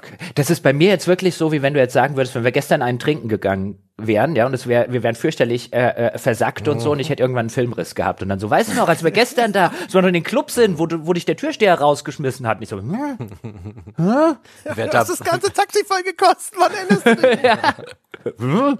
wer dabei war, kann sich nicht erinnern. Ja, das stimmt. Also, also Elex ist, äh, ist auch so ein. Weil ich glaube, das hat einfach mehr Eindruck hinterlassen, weil ich es sehr schade fand. Weil das äh, erste Elex überraschend äh, gut gewesen ist. Oder zumindest mir überraschend gut gefallen hat. Ähm, und ich irgendwie dann doch so ein bisschen verdattert war, äh, wie sie bei Elex 2 auch schon wieder so blöd gestolpert sind. Also mit dem, diesem Urfehler von, es muss schon wieder alles noch größer, noch größer, noch mehr, mehr, mehr sein. Äh, völlig, un, völliges Unverständnis nach wie vor, wie das, wie das in so, so in die falsche Richtung gehen konnte. Und vor allem im Nachgang, als wir das aufgenommen hatten, das war einer der wenigen Fälle, wo wir eine Vorabversion hatten. Und ähm, im, im Nachgang, ich habe ja dann immer so gedacht, so, ja, mal gucken, ne, vielleicht ist es auch nur wieder so dein Blick auf die Sache und die ganzen Piranha Bytes Fans sagen aber hinterher so, nee, nee, das ist schon gut und so. Aber ich habe das Gefühl, Elex 2 ist auch allgemein äh, so ein bisschen äh, an dieser Wand zerschellt. Ne? Also ich habe nicht das Gefühl, dass das was ist, wo jetzt irgendwie so die Core-Fan-Gemeinde mit zufrieden war. Ja, na, das wird auch schon unter der Chorgemeinde so seine Fans und Liebhaber haben, aber ich glaube halt Elex 1 hatte A, eine neue Welt und eine Welt, wie Piranha Bytes sie vorher noch nicht gemacht hat und es hatte halt B, das Jetpack, als äh, auch so gab es in Piranha Bytes Spielen noch nicht. Das war auf so einem kleineren Level schon so ein bisschen wie Assassin's Creed Origins oder so. Du hast die ganzen Jahre diese Piranha Bytes Spiele gesehen und jetzt machen sie tatsächlich mal was anders, auch wenn es jetzt im kleineren Rahmen war als jetzt vielleicht die Generalüberholung von Assassin's Creed. Ähm, und das waren ja auch die Sachen, die uns tatsächlich an Elex 1 dann gefallen haben, aber Elex 2 ist halt wirklich dann sofort wieder more of the same. Ja? Ja, aber äh, vor allem Also- too much more. Ja, genau, das kommt noch erschwerend hinzu. Diese Game Design Ursünde, das macht, lass es uns doch noch größer machen. Weißt du, dieses. ja, vor allem, also in, auch noch in dem, weißt du, wenn so ein Ubisoft 1000-Mann-Studio sagt, ja, wir machen das noch größer, ja, gut, geschenkt. Aber was ich nicht verstehe, ist, warum Entwicklerteams wie einen Piranha Bytes der Meinung sind, sie müssten auch immer auf, auf diesen idiotischen Trend aussatteln. Ich Ja. meine, so ein Elex 1 hat ja eine völlig okaye Größe. Nur es hatte halt, es hatte ja auch schon so diese Probleme mit, die, ich erinnere mich bis heute daran, wie beschissen idiotisch das Intro war. Und warum nicht da ansetzen, einfach sagen, wir machen vielleicht einfach die gleiche Größe oder sogar kleiner und dann machen wir diese anderen Sachen ordentlich, die wir das letzte Mal nicht hingekriegt haben, weil es einfach zu viel gewesen ist. Und wie man aber dann die Entscheidung trifft, so, ja, wir machen das gleiche in anderthalb mal so groß oder sowas, das ist äh, für mich, ich verstehe es nicht. Also ich finde es verständlich, finde ich schon. Ich finde es schade aus Spielersicht, aber ich kann mir schon vorstellen, weil genau diese Wa- vor dieser Wahl stehst du dann. Ja, mach ich, mach ich es das gleiche und größer oder mache ich sozusagen das gleiche und besser? Und wahrscheinlich mit der Studiogröße, die sie bei Piranha Bytes haben, werden sie, was die Qualität angeht, ähm, irgendwo ihren, ihren Level haben von das, das kriegen wir qualitativ sozusagen hin. Ähm, und dann werden sie bei einer, bei einer Kosten-Nutzen- und Risikoabwägung werden sie sagen, naja, wie gut das Intro ist, das wird keine Spiele verkaufen, aber wenn, weißt du, überall in der Presse, oh, noch größer und so weiter, das verkauft halt eher Spiele. Und deswegen, ich glaube, das ist eine ziemlich bewusste Entscheidung bei denen zu sagen, nee, wir machen größer statt besser. Ich meine, ich finde das auch bedauerlich, genauso wie du, aber ich kann mir schon vorstellen, aus welche Richtung die kommen. Also hier verstehe ich es wirklich nicht. Also, weißt du, wenn ein, ein Vier-Stunden-Spiel sagt, boah, ey, äh, dafür können wir keine 30 Euro aufrufen, das muss mindestens 10 Stunden haben, verstehe ich das. Aber ein Spiel, das eh schon 40 Stunden lang ist, muss nicht 60 Stunden lang werden, um seinen Preis zu rechtfertigen. Äh, nein, ich, ich stimme zu, dass es das nicht muss für dich und mich, aber ich glaube, in dieser, in dieser Rollenspiel, äh, Öffentlichkeit dort draußen ist ein 60 Stunden ein echtes Argument oder 80 Stunden. Weiß ich nicht, hat sich Helix 2 besser verkauft? Ich glaube nicht. Ist halt die Frage, lag das jetzt genau daran oder lag das an irgendetwas anderem? Ähm, also ich glaube, es lag halt daran, dass die Qualität darunter gelitten hat, dass sie es noch größer gemacht haben. Also das ist meine These. Es kann natürlich auch sein, weiß ich nicht, vielleicht liegt es auch was an was ganz anderem oder sowas, aber äh, weiß ich nicht. Also sie haben ja bei Elex 1 meiner Meinung nach schon bewiesen, dass sie es besser können. Das heißt nicht, dass ich damit, äh, weißt du, dass die Story in Elex 1 jetzt da irgendwie super war. Oder dass die Charaktere da für mich nicht auch schon peinlich gewesen sind. Aber ja, aber, ja. aber wie, wie soll denn der Spieler, der die Kaufentscheidung trifft, also bei deiner These wäre es ja so, die Spieler haben gesagt, nee, das kaufe ich nicht, weil das ist ja nur größer, aber nicht besser als Elex 1. Jetzt mal äh, runtergebrochen. Aber woher sollen die Spieler das gewusst haben, ohne es selbst zu spielen? Es ist ja nicht so. Ja, User-Reviews, hm. Presse-Reviews und sowas hat garantierten Einfluss, glaube ich schon. Ja, aber nicht in der Größe und viele der Presse-Reviews haben das auch ein bisschen anders gesehen als wir. Also das weiß ich nicht. Also ich kann nur hoffen, dass Just das say. nicht der Fall ist. Nicht in erheblichem Maße. Also, weißt du, also ich, ich glaube schon, dass das, dass das äh, daran liegt, dass dann halt hier, also ne, ich, ich glaube, dass das einzelne Review, das eine Review der Gamester, das eine Review hier und so, hat keinen nennenswerten Einfluss, aber diese, diese Summe. Ne? Also was steht auf Metacritic und was steht da für ein User Score und was steht auf Steam für User Scores und so weiter, was ist der Word of Mouth und sowas ich glaube, das hat halt einen ganz erheblichen Einfluss, gerade auf solche Spiele, die jetzt irgendwie nicht die, die, die super Fanfaren oder sowas ertönen lassen bei ihrem Release. Also Metacritic User Score identisch von, von 1 und 2 und jetzt gucke ich mal ganz kurz äh, Steam. Oh, Sie hören mich tippen, meine Damen und Herren, identisch. Crazy. Dann weiß ich es auch nicht. Aber immerhin ist es auch nicht besser. So schlimmer wäre jetzt gewesen. Also so, André, ist alles zehn Punkte höher. Was? Es wäre natürlich schön gewesen, ja. Man kann, warum? Äußerst positiv. Ja, ah, warum muss ich hier die Wahrheit sagen? So eine schöne Lüge wäre das gewesen. genau. Sebastian, für uns mal. hat einen Metacritic-Schnitt von 92. Moment, was? ja, genau. Nein, schau's nicht nach, schau's nicht nach. Elex 2, Breath of the Wild und God of War. Na gut. Ein Atemzug. genau, Top-Titel des Jahres. Ich habe da eben den verzweifelten Versuch von mhm, Jochen mhm. äh, ver verhört, das hier ein bisschen weiter nach vorne zu peitschen, das Gespräch. Deswegen hier ne, mein bescheidener kleiner Vorschlag für so, so, so ein Klassiker, so eine Klassiker-Kategorie ja, im Beste Story. Von mir aus auch beste Erzählung, bester Plot, gerne auch beste schauspielerische Leistung, denn das ist auch in meinem Fall vielleicht treffender. Neon White. Was hat euch in ja, Neon White bei allem. Sebastian, Neon White? Nein. Die, die Story von Neon White ist scheiße, aber durchaus äh, zweckmäßig, ja. Du verstehst damit den Gag nicht, glaube ich. Aber jetzt spoiler doch nicht den, den großen, das, das große Finale, ja. Den Paukenschlag am Ende der Sendung. Großer ich, Gott. Du spoilerst es seit drei Monaten in jedem Podcast gefühlt. Traumhochzeit des Jahres 2023, wenn im März endlich sich Neon White und Sebastian das Ja-Wort geben. Ja, genau. Sebastian, Bullshit. wie geht's dir Nein. heute so? Also Neon White ist schon das Beste, was ich dieses Jahr gespielt habe. Nein, ich meine, wie geht's dir ganz persönlich? Also, was Neon White so besonders macht, ist, das ist total, also ist, also das ist schon wirklich eine sehr verzerrte Darstellung. ja? Und wir sind noch nicht ja bei Neon White, wo ich auch durchaus sagen kann, dass die Story von Neon White ja sich mit diesem äh, Visual Novel Genre auch ein wenig dekonstruktiv auseinandersetzt. Aber oh, ja, ich sehe ich seh schon. Im nächstes Jahr dann fährt Sebastian so mit so einer Packung von Neon White fährt er mit so einer Kutsche mit vier Schimmeln dran vor irgendeiner Kirche in Erlangen vor. Also so Blechdosen an Schnüren hinten dran gebunden. Also wenn schon, dann werde ich ja wohl das Bodypillow äh, des Hauptcharakters äh, heiraten, ja? wie es sich gehört. Was Aber ist denn ich habe hier im Waifu. Hass, Hass, Hassbandaru. also, also ich glaube, ja, guter, guter Tipp. Ich, ich, ich arbeite jetzt mal schnell die beste Story-Kategorie von, von mir aus ab, weil ähm, ja, bitte. Für im Jahr, ich habe lange drüber nachgedacht und ich habe keins im Jahr 2022, das originär erschienen ist und von mir gespielt wurde, dem ich diese Krone aufsetzen wollen würde. Wenn man hm. mir jetzt die eine Pistole an den an den Kopf halten würde und sagen, du musst jetzt aber, dann wäre es wahrscheinlich die Wahl zwischen God of War Ragnarok, das ich jetzt nicht herausragend in der Hinsicht fand, aber an vielen Stellen, gerade was die Charakterzeichnung, die Interaktion der Charaktere untereinander angeht, ziemlich gut. Gut, gut geschauspielt, gut gesprochen. Genau, super gesprochen. Mhm. Ähm, äh, ausgezeichnet. Also das, also, bitte? Also Schauspielerleistung, ja. also Performances ja. waren auch gut. Ja, stimmt.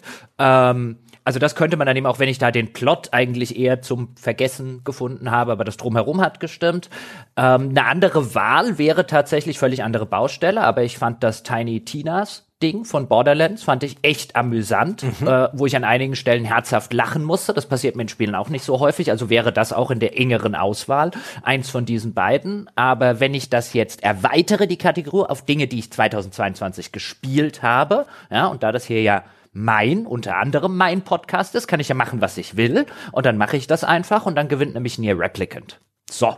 Das habe ich nämlich erst 2022 mit dem Remake von, ich glaube, 2021 oder sogar schon 2020, ich weiß es nicht mehr, nachgeholt und das erzählt macht auch nicht alles richtig oder alles perfekt. Also da könnte man durchaus auch argumentieren, dass God of War in vielerlei Hinsicht doch besser ist, aber das macht in seinem Plot einfach äh, sehr viele oder manche sehr, sehr interessante Dinge, wie es strukturiert ist, wie es seine Wendungen einfließt, wie es dir multiperspektivisch ähm, Schlaglichter setzt auf äh, quasi das, was du erlebst, ist halt nicht das, was alle anderen erleben und, und, und. Also in der Hinsicht würde ich sagen, da ist das das mutigste Spiel, das ich dieses Jahr gespielt habe und deswegen gewinnt es einfach.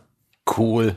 Mhm. André, hast du was entgegenzusetzen? Einen, äh, auch ein paar äh, interessante Eindrücke aus diesem Jahr, irgendwas, was dich da, äh, oder es ist God of War. God of War wäre aber die wirklich die langweilige Antwort. Sag bitte nicht God of War. also ehrlich gesagt, das ist für mich, glaube ich, auch dieses Jahr so ein äh, am, am, am wenigsten zu beanstandene Award. Okay, ja, gut. Und äh, ja. So kriegst du God of War aufgezäumt. Also wenn ich nicht God of War nicht, äh, nicht nennen darf, also Moment mal, nee, klar das ist ja beste Story. Ach, was rede ich denn? Und, also und, ich, oder ich, trickse, ich trickse genauso wie, äh, wie Jochen. Also beste Performance ist God of War, sorry. Also ne, äh, nicht ja. mal ansatzweise irgendwas in diesem Jahr gesehen, das da in diese in diese da heranreichen würde. Ne? Schauspieler-Performances, Voice Acting in God of War über jeden mhm. Zweifel erhaben, viel besser als alles andere. Aber beste Story sage ich einfach Guardians of the Galaxy. Ähm, weil in der Story ist es wirklich geil. Es ist, also das war eine richtig, richtig starke, gut durchkonstruierte Story. Wir haben lange drüber gesprochen, mhm. über dieses Konzept von Setups und Payoffs, dass Story-Elemente eingeführt werden und dann später aufgelöst werden mit einem Payoff, also mit irgendwas, was dann die, den, den Betrachter emotional anspricht und äh, oder auch Aufmerksamkeit belohnt und das macht Guardians of the Galaxy wirklich mustergültig. Und es hat ganz hervorragend auch äh, die Themensetzung verschränkt. Wir haben auch drüber gesprochen, in dem, ich will jetzt hier nicht die, die Spoiler machen, aber wir haben in dem Podcast haben wir drüber gesprochen und auch gespoilert, warum der, der, der Antagonist in dem Spiel perfekt ist als Gegenspieler gegen diese Gruppe der Guardians of the Galaxy und äh, genau quasi die Schwachstellen dieser Gruppe trifft und adressiert. Also das war in der Hinsicht hervorragend. Das habe ich, das ist auch natürlich schon ein älteres Spiel, aber ich habe es 2022 gespielt und da das ja jetzt quasi der, das Reglement wurde ja erweitert und dann ist das der perfekte Kandidat.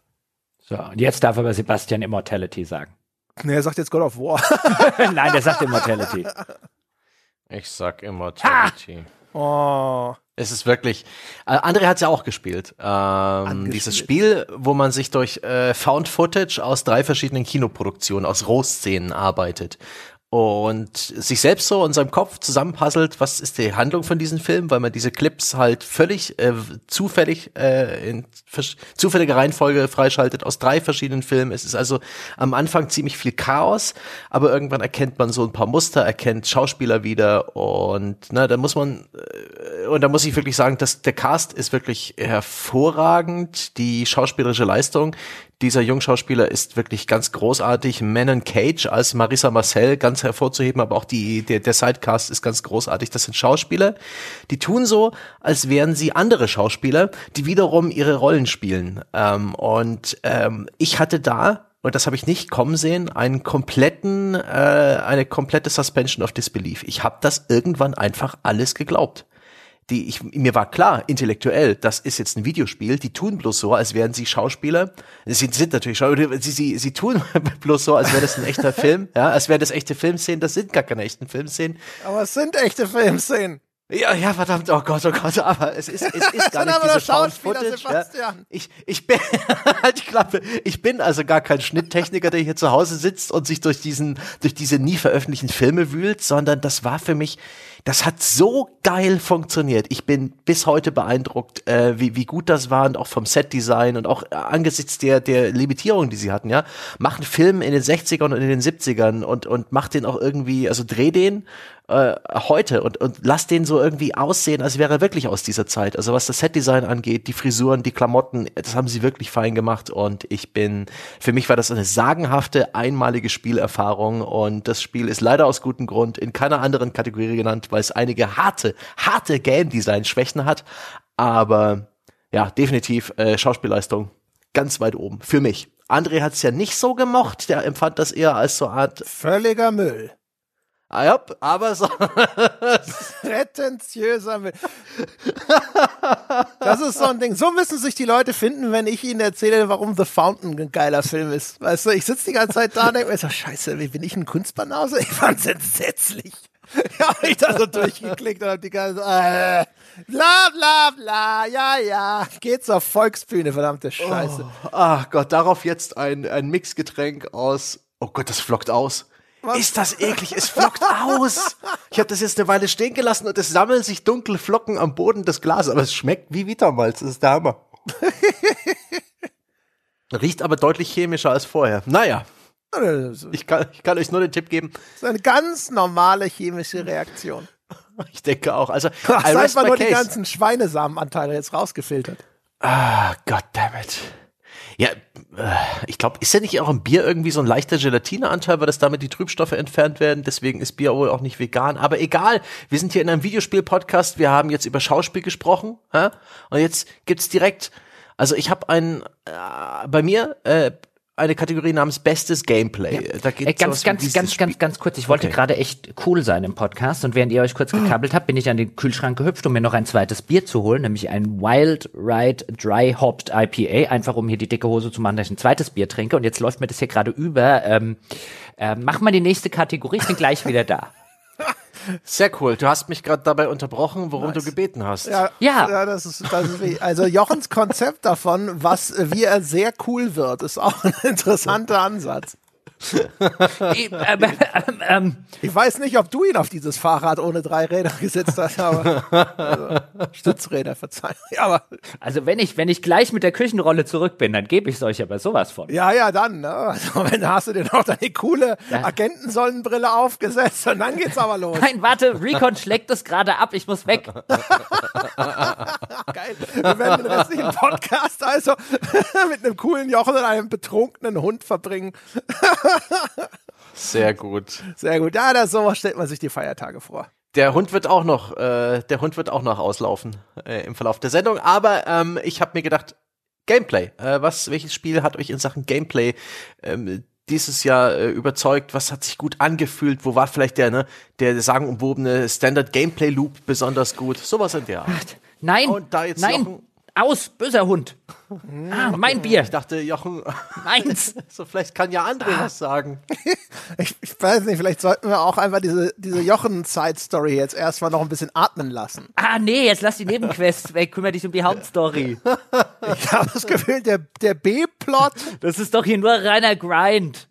Den wir hier gerade haben. Das ist doch ja, der ist einfach äh, ziemlich aufregend. Nein, nein, Jochen, beschreib doch mal, was bei dir gerade so vor sich geht. Also auch vor allem, wo hat sich das Bier überall ausgebreitet? Ist der Laptop betroffen? Teppichboden?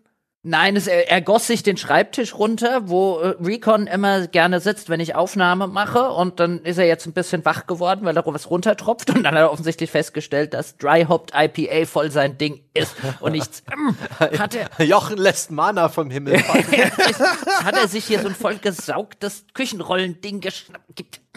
Nice. Oh. nice. Da, aber jetzt ich mein, spielst du auch noch mit ihm. Also ich meine Böser Hund. abends, wenn Jochen da sitzt mit seinem Bier und der Hund kommt und schaut niedlich oder sowas, dann gießt du ihm doch eh mal ein bisschen in den Napf. Rico hat sich wahrscheinlich jetzt bloß gedacht, Hä, so früh? So früh kriege ich normalerweise nie was. Gut, schlimmer wäre es, wenn ich gedacht hätte, er ist so spät heute. er wartet schon die ganze Zeit. Normalerweise haben wir doch schon eins zum Frühstück. So, ihr, äh, wir schön. können weitermachen. Okay, sehr, fast schon schade. Ich dachte ja eigentlich, da kommt noch was. Aber naja, wir werden sehen. Es dauert ja auch ein bisschen Moment, bis das muss ja bei Recon jetzt auch erstmal einwirken, bevor er anfängt, jetzt über die Schränke zu springen. Ähm, Gameplay war, glaube ich, das Thema, oder? So ist es. Gameplay im weitesten Sinne. Na, sehr schön. Ähm, da muss ich, äh, muss ich sagen, äh, das ist ähm, Rogue Legacy 2 mit äh, wahrscheinlich deutlichem Abstand. Das best polished Gameplay, das ich dieses Jahr genießen durfte. Es ist der Nachfolger von äh, Rogue Legacy, äh, einem prozedural gerierten Roguelike Jump'n'Run Actionspiel. Ähm, also ein kleiner, kleiner Ritter springt, äh, gesteuert vom Spieler, durch ein, eine äh, mehrere geografische Level, bekämpft Gegner und so weiter. Und äh, The Rogue Legacy war einfach wieder eins von diesen Spielen, da hat's für mich einfach perfekt gestimmt. Die Timings in dem Spiel waren einfach nur wunderbar austariert. Äh, das alleine auch so die, ich habe ja immer so dieses Problem mit Spielen, wenn das Sprungverhalten sich irgendwie unangenehm anfühlt und ich das Gefühl habe, meine Spielfigur fällt wie so ein nasser Sack sofort wieder zu Boden. Also das an sich exzellente Celeste war bei mir auch so ein Titel, der eigentlich super gewesen ist, ähm, aber das Sprungverhalten hat mich irritiert. Das war ja dann hinter zum Glück ein Spiel, bei dem es eh viel mehr ums Dashen als ums Springen ging.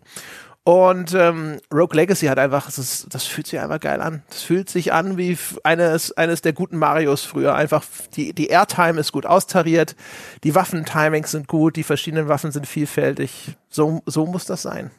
Geil. Coole Antwort, so habe ich mir das vorgestellt. Und damit ich nicht immer das letzte Wort habe bei den Kategorien, drängel ich mich jetzt vor und Jochen kann noch ein bisschen ne, Auffischen. so die, die, diese Pfütze vom Tisch aufsaugen an der Kante. Das ist ein wichtiger Move. Ja? Der ist Ja, wofür habe ich denn, Auch mal gucken, wo es überall noch runtergelaufen ist. wofür habe ich denn Hunde? Ja, da muss man doch nicht mehr wischen. Da hat man doch quasi, quasi nein.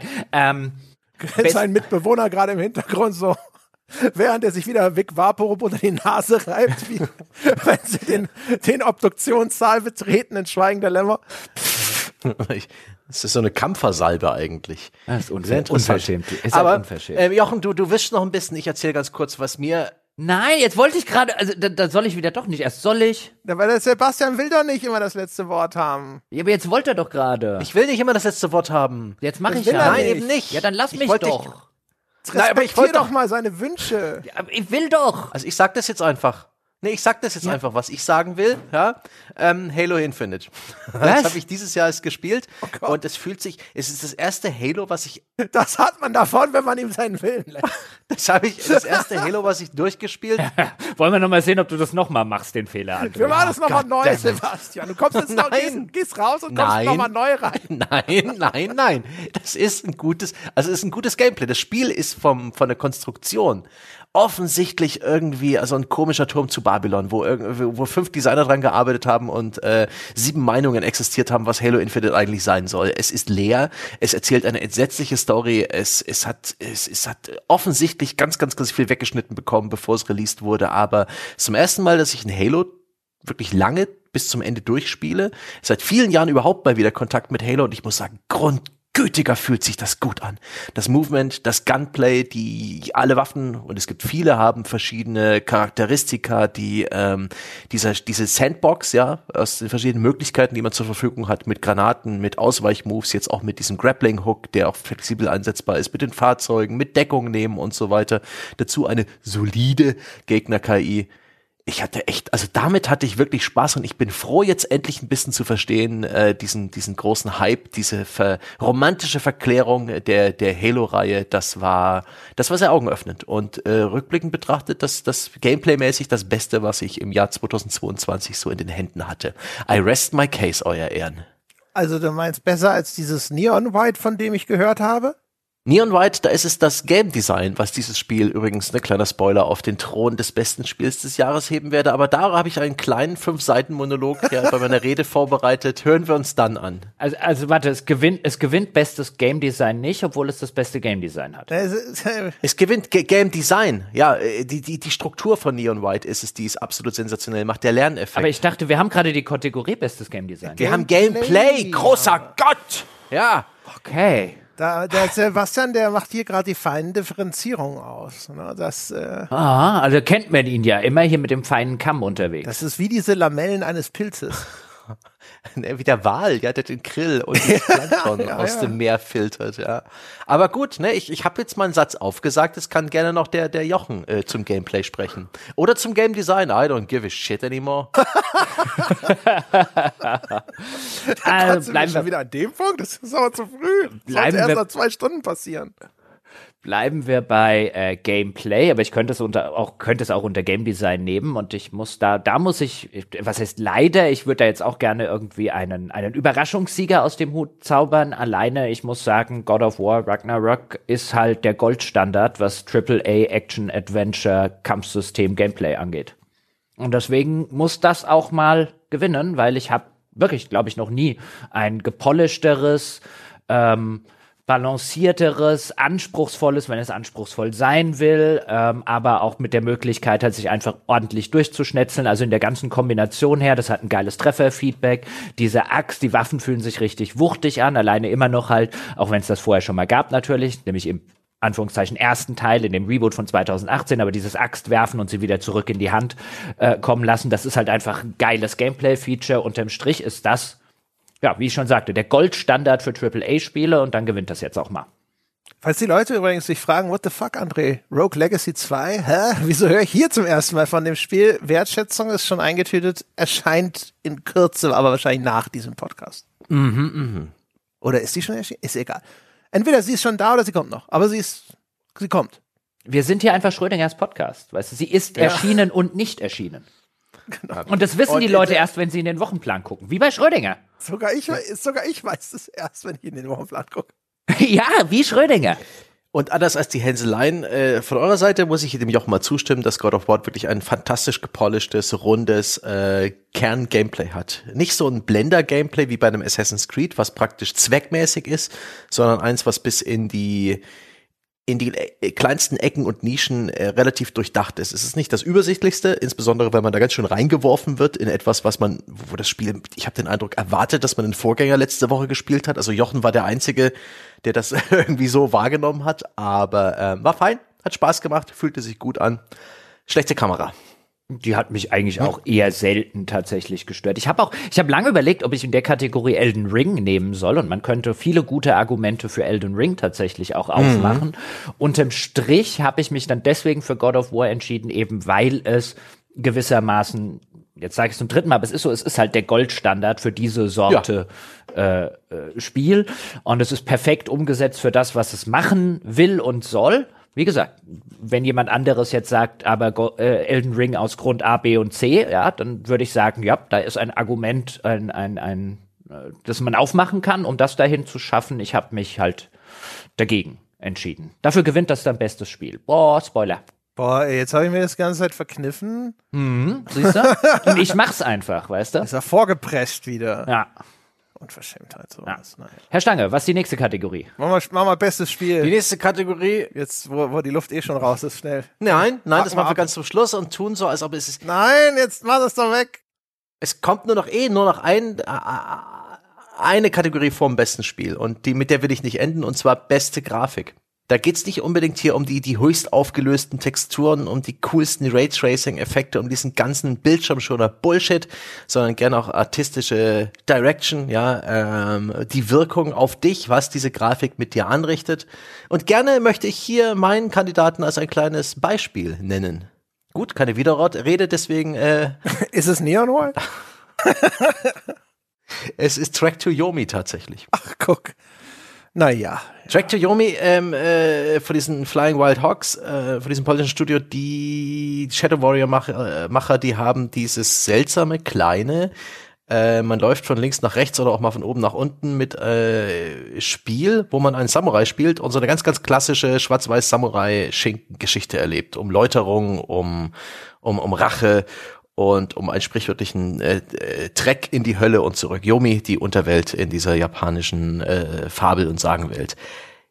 Es ist in so einem Schwarz-Weiß-Stil gehalten, der ist sehr grobkörnig und der beschwört tatsächlich so ein bisschen dieses Feeling von Schwarz-Weiß-Schinken, von diesen richtig alten, von diesen äh, Kurosawa-Filmen hervor. Und da ist es mir beim Spielen regelmäßig passiert, dass ich da wirklich den Eindruck hatte, das ist, das ist äh, wie bei Immortality, ich wiederhole mich fast, aber das, das wirkt wie jetzt so eine Filmszene, das wirkt wie abgefilmt. Eben weil es relativ detailarm ist, weil im Hintergrund alles in so einen grobkörnigen Matsch ähm, verschmiert, verschwimmt. Das ist eigentlich ein Makel, dass die Grafik gar nicht so detailreich ist, aber sie wirkt dadurch auch irgendwie, äh, sie, sie erschafft Lücken, die du einfach mit, mit deinem Gehirn füllst. Und für dich ergibt es dann viel glaubwürdigeren Sinn. Dazu ist irgendwie die Animation Animation, die Beleuchtung, das ganze Feeling und dieses kulissenhafte Setdesign einfach ein ganz subtiler Effekt war das bei mir, aber ich habe immer wieder gedacht, wie geil. Und das, dieses Spiel habe ich mir sehr, sehr, sehr gern angeschaut und auch irgendwie hat es akustisch ein bisschen äh, Eindruck hinterlassen, weil das ist eins dieser Spiele, ne, wenn du dort durch ein angegriffenes Dorf läufst. Ich habe noch nie erlebt, dass dermaßen wie am Spieß geschrien wird. Aber das ist nur am Rande. Die Grafik fand ich wirklich, wirklich beeindruckend und stimmig und sie hat genau das erreicht, was sie wollte, nämlich diesen, diesen schwarz-weiß äh, Historienschinken-Look äh, herbeibeschwören. Fand ich echt gut. Habt ihr noch irgendwie Erinnerungen an gute Grafik oder interessante Grafiken in Videospielen? André beispielsweise.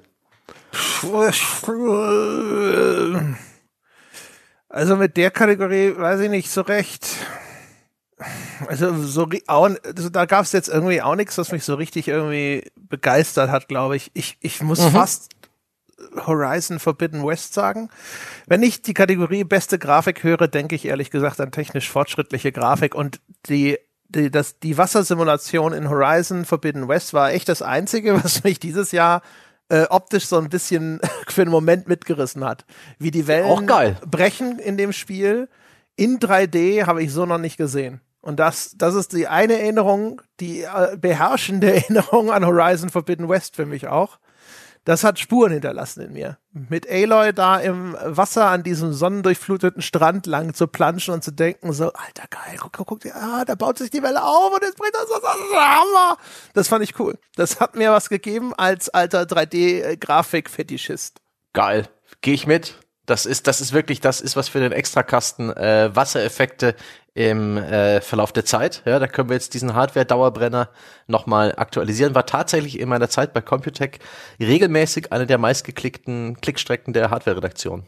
Die Wassereffekte im Wandel der Zeit Klickstrecke. Da bist du nicht allein. Das ist ein sehr deutsches Empfinden, was das du hast. Das einfach auch gut. Wir haben auch irgendwo haben wir schon mal über Wassereffekte länger gesprochen. Ja. Das ist einfach geil. Das ist halt auch tief in mir drin.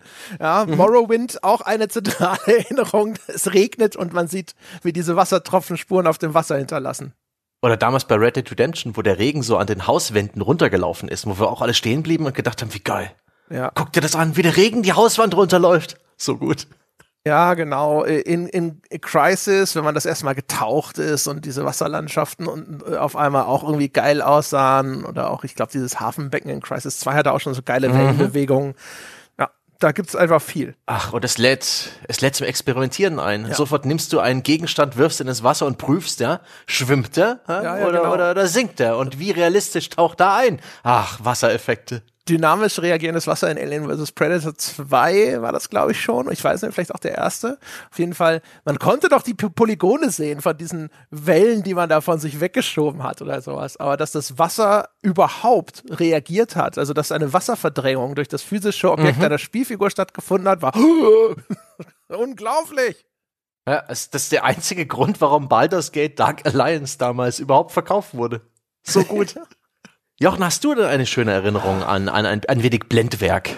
Ich habe ich hab jetzt die ganze Zeit hier verzweifelt über unsere Homepage und durch unsere Inhalte geklickt, damit ich nicht auch Horizon Forbidden West sagen muss, wegen der grandiosen Wasserdarstellung, insbesondere die sich brechenden Wellen ähm, an der amerikanischen Ost äh, Westküste, muss man ja sagen. Aber das gewinnt halt. Ich hab nix Besseres. Ich hab halt, Das ist es, ne? Das ist eindeutig. ich hab halt nix. Ich glaube, ich muss mir dringend mal Horizon Forbidden West anschauen. Also ich stehe auch ein bisschen auf Wassereffekte. Das ist damit eindeutig entschieden. 2 zu 1. Ja, also das, genau, also die besten, mag sein, dass es die vorher noch irgendwo gibt, aber die besten sind halt wirklich am, wenn du dann ans Meer kommst, eben an der amerikanischen Westküste gegen Ende der Handlung. Also es dauert ein Weilchen oder du guckst es halt einfach. So, so drei Viertel des Spiels ist rum und da ist halt Ja. super. Oder du guckst dir halt einfach nur auf Video an, weil da sieht schon geil genug aus, aber das sind halt, weißt du, das ist halt so der Fall, wo ich jetzt sagen wollen würde, das ist ja fast fotorealistisch, aber wie ihr ja schon gesagt habt, das habe ich auch bei Morrowind mal gedacht. Es ist vor allem halt schon wieder so, so Postkartenfoto realistisch, ne? Also die Art Bild, wo vielleicht ein Foto die Grundlage war, aber es sind schon hier, ich weiß ich nicht, 25 Lightroom-Filter drüber gelaufen. Ja, und man, man äh, aus, der, aus der Erfahrung, wo es über Jahrzehnte hieß, das ist jetzt aber fast fotorealistisch und man dann zehn Jahre später sagt, das da? Jetzt ist es soweit. Ja. Fotorealismus jetzt. Seit 20 Jahren wird es wieder verkündet, ja. Genau. Jetzt haben wir den Fotorealismus aber endgültig erreicht. Genau, und dann können wir doch jetzt mit äh, bestes Spiel weitermachen, also Elden Ring. Möchte ich an dieser Stelle einfach mal Ja. sagen. Ich bin einfach mal Also so frei. Ich, ich bin da leider auch. Also es ist, es ist zwar strunzlangweilig, aber Elden Ring. Ja, Elden Ring war das beste Spiel des Jahres. Und äh, wenn ich jetzt, äh, wenn ich jetzt eine Begründung, damit ich will dem Andrea auch nicht alle Begründungen wegnehmen, aber zumindest eine Begründung will ich anbringen, weswegen es da, ähm, ist nicht die einzige, aber weswegen es da oben ist, nämlich insbesondere, dass auch Menschen wie ich, die jetzt mit den klassischen Souls-Spielen und Bloodborne und so nicht so recht warm immer geworden sind und bei denen ich früher oder später und meistens halt eben früher ausgestiegen bin, war das halt ein Spiel, das diese Formel für mich perfekt in eine Open World transportiert, transportiert insofern, dass die offene Welt es mir ermöglicht, das Spiel so zu spielen, wie ich es spielen will. Ähm, und wie ich es mir vielleicht in Teilen leichter machen kann, indem ich irgendwo, ähm, äh, indem ich irgendwo grinde oder indem ich sage, ich renne jetzt mal in ein Hochlevelgebiet und gucke, was ich dort alles looten kann, bevor mich die Gegner dort umhauen. Und das sorgte halt dafür, dass die Sachen, die mir bei den Souls-Spielen eher so ein bisschen zuwider sind, also das ähm, lange an einer Stelle festhängen beispielsweise, ähm, und hier habe ich halt die Möglichkeit, klar, kann ich in Souls spielen zum Teil auch, dass ich sagen kann, ich gehe jetzt erstmal dahin oder dahin, aber hier habe ich eine komplett freie, eine komplett offene Welt, die auch nicht sowas sagt wie ein, naja, ich bin ja nur so pseudo-frei, ich lass dich da hinten trotzdem nicht in das Hochlevelgebiet, bevor du da jetzt irgendwie ein Monsterschwert looten kannst. Nee, wenn du es machen willst, dann kannst du das machen. Und das ist in der Essenz das, was für mich ein gutes Spiel ausmacht, insbesondere im Rollenspiel-Genre oder in den verwandten Genres und auch gerade in Open-World-Geschichten, nämlich ein Spiel, das mich wirklich respektiert in dem, was ich machen will und sagt, wenn du das machen willst, dann lasse ich dich das tun. Ich setze dir keine künstliche Hürde hin, ich baue dir keine künstlichen äh, Hindernisse auf. Wenn ich dir verspreche, du kannst hier, ein, ich habe hier eine Open World, dann hast du hier eine offene Welt. Und wenn du die am Ende dazu nutzt, mich sozusagen ähm, als Easy Mode rauszucheesen, dann mach das, wenn du das, wenn, wenn du so spielen möchtest. Und das respektiere ich, das finde ich, weil es im Umkehrschluss mich als Spieler und meine Zeit als Spieler respektiert und in einem Korsett aus Open World plus dem Dark Souls Gameplay hat, ist daraus was entstanden, was ich vorher so noch nie gespielt habe, was mir einen großen Spaß gemacht hat, auch wenn ich es nie durchgespielt habe, weil ich gar nicht das Gefühl hatte, ich muss das in irgendeiner Weise äh, durchspielen. Ich werde bestimmt in einigen Jahren noch mal zurückkehren, vielleicht dann es ein bisschen auf eine andere Art und Weise spielen, aber unterm Strich ist das, was die ganze Gesamtqualität als Videospiel angeht, nicht mal so sehr wie jetzt beim God of War Ragnarok, das hätte ich zum Beispiel, wie wir es ja schon gesagt haben, so auf so einer Polish-Ebene ganz oben und auf einer Schauspiel-Vertonungsebene, also so ein bisschen die, die, ähm, will man sagen, Die klassischen Production Value. ja, genau, die klassischen Kategorien. Production Values, die sind da halt Bombe. Und das Spiel an sich ist auch nicht schlecht, aber hier habe ich wirklich ein Spiel, das intrinsisch aus sich selbst so viel Spaß gemacht hat wie kein anderes Spiel dieses Jahr und mich auch immer intrinsisch aus sich selbst heraus, nicht durch externe Karotten, die es mir vor die Nase hält, immer wieder auch Momente gegeben hat, wo ich davor saß und gedacht habe, wow, oder wo ich davor saß und gedacht habe, oh, da will ich jetzt aber noch mal hin. Und das ist in der Essenz für mich, was Videospiele auszeichnet, wenn sie auf dem Niveau stattfinden. Und deswegen gefällt, gewinnt Elden Ring und es ist keine Diskussion. Ich möchte André nicht alle Argumente wegnehmen. Fünfminütiger Mann Monolog. was ist schon viel dabei gewesen.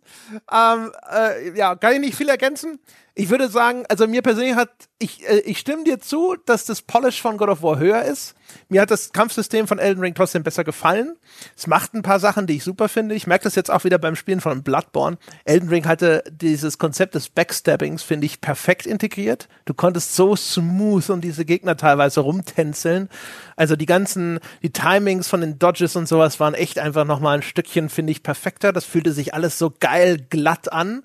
Aber im Vergleich zu God of War, also die Kamera zum Beispiel, schon immer in den Souls-Spielen auch ein Gegner des Spielers und da sind halt einfach auch Sachen in Elden Ring, die würden im God of War in der Form nicht passieren. Aber äh, mir hat es trotzdem unterm Strich hat das Kampfsystem besser gefallen und ich finde, es ist, es hat schon fast so was Sandbox-artiges. Es ist eigentlich nicht so ganz die richtige Beschreibung, weil es gibt gar nicht so wahnsinnig viele mögliche Interaktionssysteme mit dieser Spielwelt, wie man normalerweise jetzt sagen würde bei irgendeiner Immersive Sim oder so, da gibt es jetzt 15 mhm. verschiedene Wege, irgendwas anzugehen oder hier kannst du dieses oder jenes tun. Aber ich muss immer wieder dran denken, wie ich das erste Mal einfach zufällig über einen dieser Drachen in dieser Spielwelt gestolpert bin und wie das Viech da neben mir lang flog und einen riesigen Feuerstrahl auf den Boden äh, äh, äh schoss und ich guckte dann da so hoch und schaute dem zu, weil ich die Kamera, die habe ich aktiv da so auch hingestellt.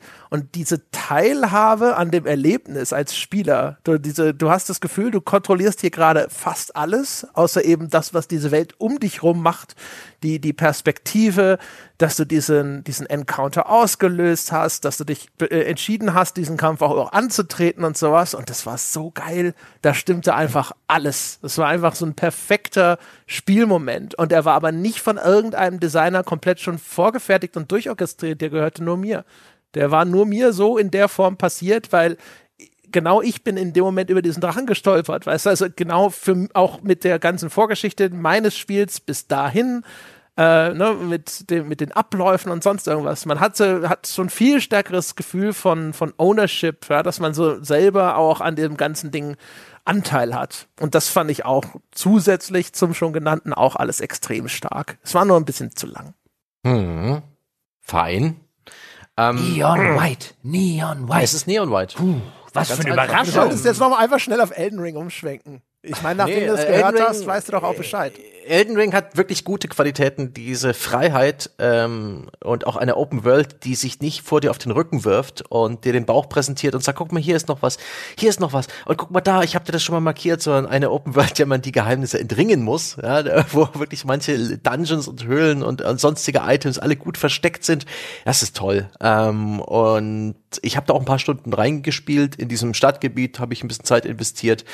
Aber ich bin ein etwas ungeduldiger Spieler und Elden Ring ist etwas, das man dann doch eher methodisch spielt, ähm, wo man auch ein bisschen ne, dieses äh, Durchhaltevermögen braucht, weil man teilweise auch wirklich Zeit einbüßt in, in ver, ver, vergebliche Versuche, irgendwo weiterzukommen, wo man dann halt vielleicht ein paar Informationen gewinnt, aber das reicht mir nicht. Ich möchte, ja, ich möchte mein, ich möchte einfach messbar besser werden und, und, und vom Spiel belohnt werden mit einem S-Ranking oder, oder sowas. Und das macht Neon White halt ganz fantastisch, dieser, Speedrunning Shooter mit diesem seltsamen Anime-Stil und der ist ganz fantastisch. Ich habe äh, lange nicht mehr erlebt, dass mich ein Spiel praktisch so wie ganz schrecklich verknallt sein ähm, so von den Füßen gehoben und, und so richtig komplett um den Verstand gebracht hat. Wie geil es war, sich in dieses Spiel einzuarbeiten, wie geil es war zu merken, wie ich selber besser werde, weil man äh, da durchaus Meisterschaft erringen kann in der Bedienung dieses Spiels. Da geht's auch im, im Detail, das ist praktisch ein Shooter mit, mit sehr rudimentären äh, Ballersystem. Man sieht gar keine Waffe. Der, die Waffen sind repräsentiert durch Karten, die man im Level aufsammeln kann. Da gibt's auch nicht zu viele. Das klingt jetzt nach Sammelkartenspiel, ist es überhaupt nicht.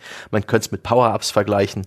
Es gibt eine offensichtliche Route durch diesen Level, wo die Karten so wie Perlenschnüre hinführen, aber das ist gerade mal der Anfang. Äh, da schaffst du es gerade mal den Level in der Bronzezeit zu schaffen, aber um die Gold, die Platin oder gar die Entwickler-Eiszeit zu schaffen, musst du wie ein Speedrunner denken, Abkürzungen finden, ähm, die Route optimieren, so ein bisschen das Leveldesign äh, kaputt machen, äh, fast schon Glitches finden, aber das ist genau der Spielinhalt. Das Spiel in seiner Gesamtheit simuliert ein bisschen oder führt dir näher, wie Speedrunner ticken, wie sie an ein Spiel rangehen. Und das ist fantastisch. Die letzte große Challenge dieses Spiels ist es irgendwie alle 70 Level am Stück durchzuspielen mit nur einem Leben ohne Fehlversuche.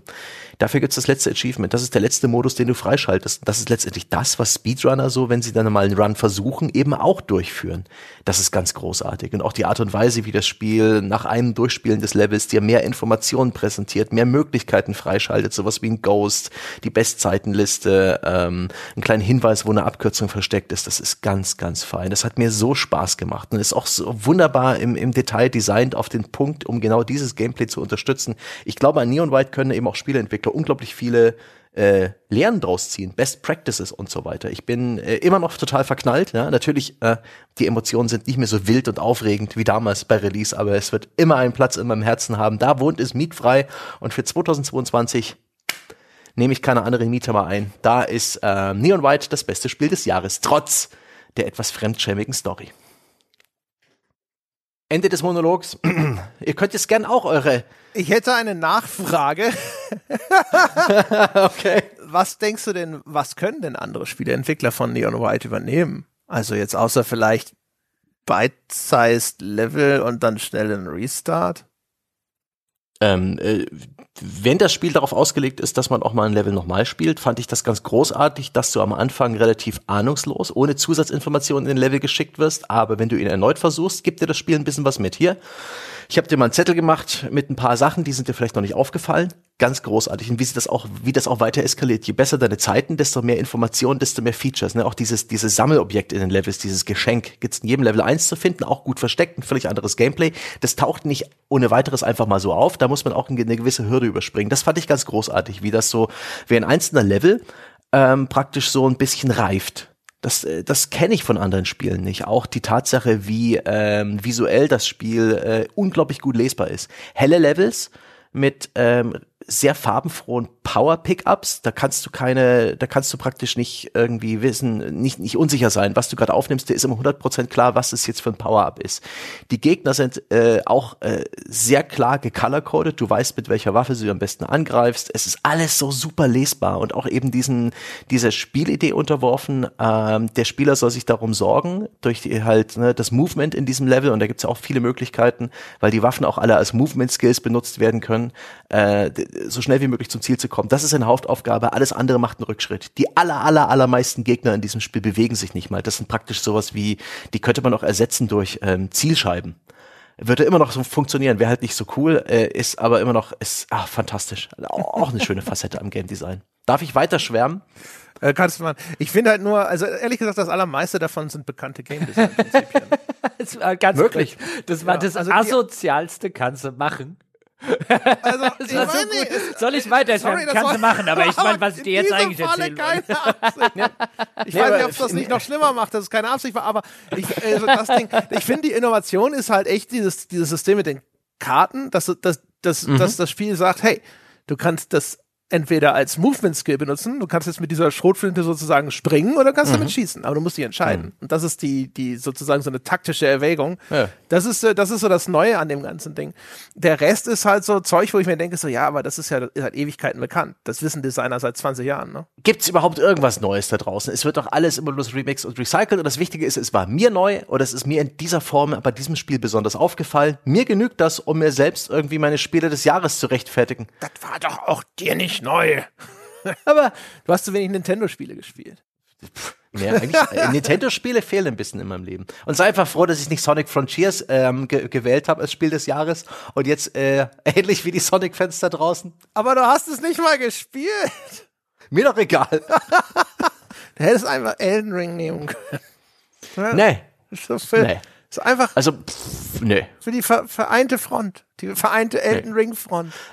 Runner-up waren bei mir tatsächlich God of War Ragnarok. Ähm, einfach wirklich hat sich gut angefühlt, hat Spaß gemacht, hat, ähm, obwohl ich äh, unter ein bisschen Zeitdruck gespielt habe, was auch im Podcast ein bisschen rauskomme, habe ich zu keiner Zeit das Gefühl gehabt, ich bin hier im Crunch, ich bin hier gestresst, ich habe es regelrecht genossen, mal wieder so ein Spiel wie im Rausch, wie damals in meinen Studentenzeiten durchzuspielen. Scheiß auf die Seminare, ich zock weiter. Ähm, und Inscription ist auch noch relativ weit von mit dabei, aber das war insgesamt einfach nicht, nicht weltbewegend genug, nee, hat mich nicht so mitgerissen. Es ist definitiv Neon White dieses Jahr. Nice. Ist es bei euch knapp gewesen oder hat Elden Ring mit, mit dem Nein, Handstreich diesen das Sieg? War, das war, da musste ich nicht mal nachdenken. Das war super easy. Also ich kann, ich kann die Begeisterung für das Neon White schon verstehen. Ich habe da ja auch mal so ein, zwei, drei Stündchen oder sowas reingespielt. Das ist halt eins von diesen, diesen Titan-Dingern, die halt einfach so immer wieder. Ja.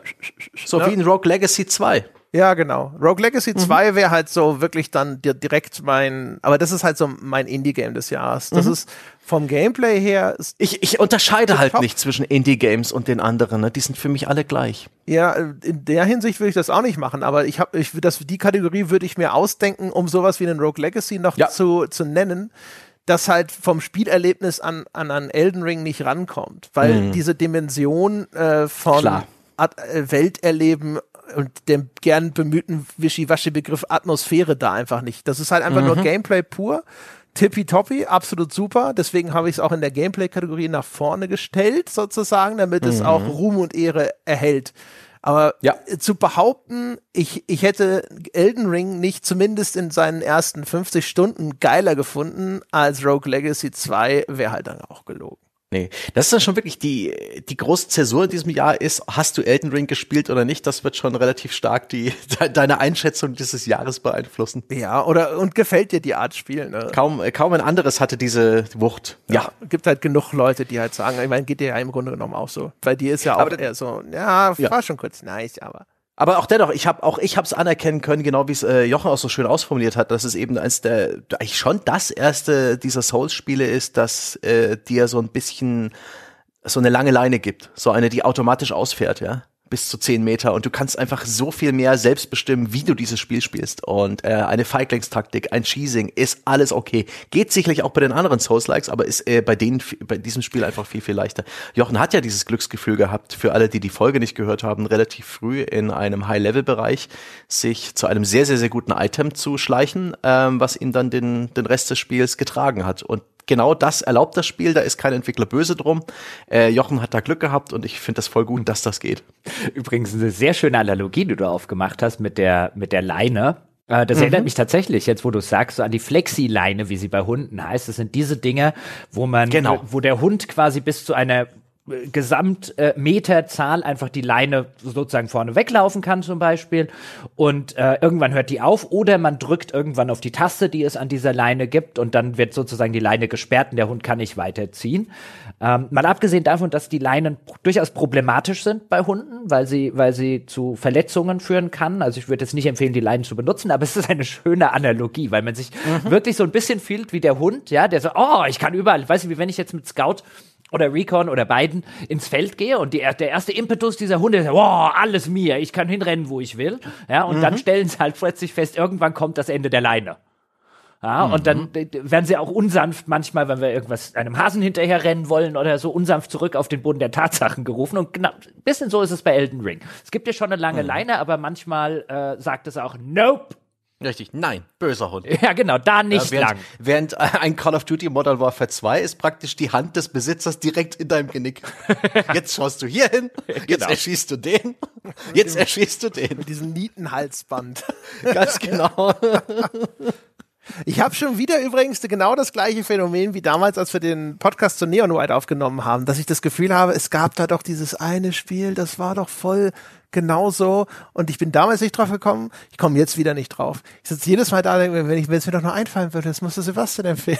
Das, musst du geträumt haben. nein, es war auch also auch so ein Ding, ganz schnell einfach zack, zack, zack, kurze Durchläufe, einfach nur so wie so ein Speedrun durch einen Level, aber ich ums Verrecken fällt's mir nicht ein. Es gab dieses Lovely Planet, das war so eine Art skilliger äh, Shooter auf Zeit. Und es gab natürlich von Sega The Club, ja. Ja, aber The Club hatte keinen Ein, ein zu, zu Recht in Vergessenheit geratenes äh, Shooter-Experiment. Naja, zu Recht, das war gar nicht mal so schlecht. Aber ja, das war dieses eine Ding, das war von dem äh, Rennspielhersteller-Ding, oder? War das nicht das? Ja, das war von das. Creative Assembly? Nee, oder? Ja, nee, oder was war das? Könnte das Codemasters gewesen sein? Ich weiß es nicht. Es war von irgendeinem Studio, das normalerweise keine Shooter gemacht hat. Und dann durften Ja. sie endlich mal was anderes machen. Das war schon in die Richtung. Da musste man auch sogar viel auf so Zielscheiben ballern, aber das habe ich nicht im Sinn. Boah, es war von Bizarre Creations. Ah, siehst du, der andere Rennspiel. Project Gotham-Macher. Ja. Ja, Irre. Ähm, ja, aber das war, das wäre vielleicht mal ein Altbier wert, aber ähm, ja, nee, vielleicht hat's ja diesmal einer unserer äh, Freunde zu Hause an den Geräten da eine Idee, ähm, André endlich diesen, diesen, diesen Bug aus dem Hirn zu entfernen. Das wäre schön. vielleicht die einfach mal zum Arzt gehen. Ne? Ich hab äh, und sagen, ich hab, ich erinnere mich an Dinge, die gibt's gar nicht. Weißt du, das ist der Gehirntumor. Heute denke ich, ich habe schon mal sowas ähnliches gespielt wie Neon White. Morgen riecht's nach verbranntem Toast. Ach, das ist schon wieder, du bist übrigens sehr dunkel eingestiegen in diesen Podcast und da ist eigentlich können wir, auch, können wir auch sehr deprimierend aussteigen. Es wäre eine schöne Schleife um diese Was Sendung. ist denn hier aussteigen? Wir sind lange noch nicht fertig. Ich habe keine Kategorien mehr. Aber ihr, ihr Ja, noch? Kategorien, äh, es geht ja noch um den Jahresrückblick, was die Meldungen des Jahres angeht. Wir sitzen doch nicht hier Ah. und äh, leiern nur so eine Liste Ja, runter. äh, ich glaube, da haben wir, da haben wir aber auch, also die Meldung des Jahres, da gibt's einen ähnlichen äh, Elefant im Raum wie, äh, wie ein Elden Ring. Moment, Moment, Moment, Moment. Jetzt unterschlagt ihr meine Kategorie, Du hattest eine die Kategorie. ich Ach, du hast noch eine Kategorie? Hatte. Ja. Raus damit. Unverfrorenheit, den Geheimtipp des Jahres. So. Ach so, die. Ach so, die. Die, die habe ich vorhin überscrollt, ist mir gar nicht aufgefallen. Steht auch nur. Das ist, das ist die, wo ich gedacht habe, Ge Geheimtipp? Wait, wait, what? Aber das müsste ja, dazu müsste man ja einen Geheimtipp haben. Tja, wenn ihr keine Geheimtipps Aber ich bin ich gespannt, welchen Geheimtipp du hast. Wenn ihr, wenn ihr keine Geheimtipps habt, ja, dann, dann zeigt das alleine nur, was ihr für verknöcherte, zynische, ja, Content-gesteuerte Toplisten-Bolzen A, ihr seid, ja, ja. Mein, Konformisten, mein Geheimtipp ist natürlich, die Menschen werden es äh, zumindest teilweise schon gehört haben, aber es äh, muss an dieser Stelle nochmal erwähnt werden, damit dieses Spiel auch einen Award abbekommt, ist The Case of the Golden Idol. Das beste Detektivspiel aller Zeiten. Ach so, das, äh, das du nur kennst, weil Dom und ich es dir gesagt haben. Nein. Ja. Also du hast es mir überhaupt nicht gesagt. Doch, doch. Nein, nein. Also wenn, dann hat es mir der Dom gesagt. Ja, und ja. ich kannte das übrigens vorher schon, weil ich es beim Jason Schreier gelesen habe. Also wenn, dann hat es mir der Jason Ah gesagt. ja, beim Jason Schreier, ja, ja, genau. Wenn, dann hat es mir der Jason gesagt. Und übrigens möchte ich jetzt keine despektierlichen, weißt du, ohne mich hättest du nie von God of War gehört, so. so, also Case of the Diese Golden Konzession Idol. muss ich wohl machen. Ja. Wenn Sie zu diesen Menschen gehören, da wird es bestimmt ein paar geben, die jetzt gesagt haben, bei dem Sonntagspodcast zu The Case of the Golden Idol vor einigen Tagen, Wochen, ah, Case of the Golden Idol, das klingt uninteressant, äh, muss ich nicht hören, kann ich mal einen Sonntagspodcast skippen. Also generell keine gute Idee, das zu machen. In dem Fall schon gar nicht. Das ist äh, das, äh, der ist mein Geheimtipp des Jahres. Das äh, Ja, schon, schon aus Lore-Gründen sollte man keinen Sonntagspodcast äh, skippen. Das ist wie beim Cinematic Universe von irgendeiner Comic-Franchise. Sonst in zwei Jahren versteht ihr sonst kein Wort mehr. ja, Ja, und vor allem die ganzen anderen äh, Leute in eurem näheren Umfeld, die lachen dann häufig und ihr versteht gar nicht, warum worum es geht. Sie unterhalten sich über Dinge, wo ihr nicht mitreden könnt. Ja. Alle schauen ein bisschen mitleidig, wenn ihr versucht, euch in das Gespräch einzuklinken. Das, woll das wollen wir alle nicht. Ja, und das Alternate Reality Game äh, legt Wert darauf, dass er jede Folge schaut. jetzt redet nicht so lange um den heißen Brei. Ich habe einen Geheimtipp des Jahres. Ihr Sehr gut. nicht. Ähm, ich würde sagen, ich hätte gesagt, Anfang des Jahres, dass jeder mal Vampire Survivors spielen muss, aber das Ding ist längst kein Geheimtipp mehr. Das ist nämlich jetzt, das ist ein Teil unserer Gamer-DNA geworden. Dieses wunderbar schrottige, aber auch irgendwie süchtig machende Spiel, das sich halb alleine spielt und vor allen Dingen Ihr wart aber echt früh dran. Also man muss euch zugute halten. Ja. Ja. Ihr wart schon, also ihr wart nicht am Anfang der Hypewelle, aber es war so schon so, so erst zur Hälfte vielleicht aufgebaut. Also gute Platzierung. Das ist sehr gut, wie du hier dein Lob auch direkt wieder ähm, ein, einordnest. Aber ja, das ist, äh, das hätte ich genommen, aber inzwischen ist das, glaube ich, jedem klar, dass Vampire Survivors und die all die Klone, die es inzwischen gibt, einfach ein, das irgendwie das neue Genre 2022 sind und irgendwie, äh, obwohl das nicht neu ist, das ist eine Kopie von einem Mobile-Spiel namens Magic Survival und das ist, äh, wie, wie so oft im Leben, ähm, wurde da nicht der heilige Gral erfunden, sondern lediglich ähm, ausgegraben, poliert und auf den Tisch gestellt. Deswegen entscheide ich mich als Geheimtipp für As Dusk Falls, ein narratives Multiple-Choice-Ding, so eine Art Choose Your Own Adventure, gerade in der ersten Hälfte wirklich cool mit so einem Geiseldrama, wo auch echt cooler Scheiß passiert und mit einem eigenwilligen Grafikstil, der mich am Anfang extrem abgeturnt hat, bis mein Hirn den Schalter umgelegt hat und gesagt, okay. Und mit erstaunlich guten, wendungsreichen Plot. Ich Fandst fand das gut. Echt? Ja. In meiner Erinnerung Ja, ich dachte ich, fand wir waren gut. uns einigermaßen einig, dass es nicht so. Nee, äh, du fandst das nicht gut. Ich fand das gut. In meinem Kopf waren hinterher alle meiner Meinung offensichtlich. Oh, shit, so, nimmst, so gehst du durchs Leben. Es macht es alles erträglicher. Nee, ich war wirklich unterhalten. Es, es war wirklich kurzweilig und es hat diese Idee eines, eines dramatischen Adventures, der, der das so ein bisschen auf deine, äh, auf deine Eingabe wartet. So, wie entscheidest du dich in? Und das war in dem Fall so ein bisschen, wie es vielleicht ein Detroit Become Human macht, auch wirklich sehr komplex und ausgefächert in seinem Stil.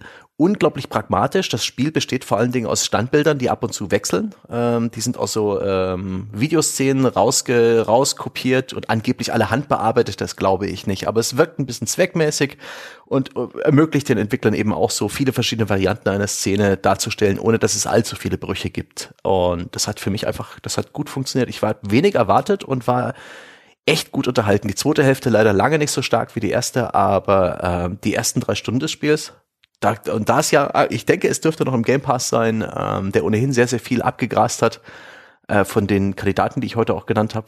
Gut, das ist mein Geheimtipp. André, hast du denn einen, über den ich lästern kann? Ja, also- aber ich bin vielleicht auch nicht so böse. Nee, aber ich habe was vergessen, stelle ich gerade fest. Nämlich, Hm. äh, es gibt noch von Dom, gibt es ja erstens eine, eine Grußwort, das es zu verlesen gilt. Oh Gott, wir haben Doms Großwort vergessen. Ja. Und äh, ich habe ihn dann nach dem Grußwort auch noch gezwungen, ein Spiel des Jahres und ein Spiel des Herzens zu küren. Und also das Spiel des Jahres von Dom lautet Return to Monkey Island mit der Begründung, genauso muss die Rückkehr zu einem alten Franchise aussehen. Da wir alle Return to Monkey Island gesehen haben und auf dem Absatz kehrt gemacht haben, können wir das auch nur so stehen lassen. Es wird schon stimmen, denke ich wird schon genau das sein, was man will. Und das Spiel des Herzens ist tatsächlich geworden Stray. Was mich wieder daran erinnert hat, dass äh, aus unerfindlichen Gründen Tom Stray anscheinend tatsächlich ganz äh, toll fand.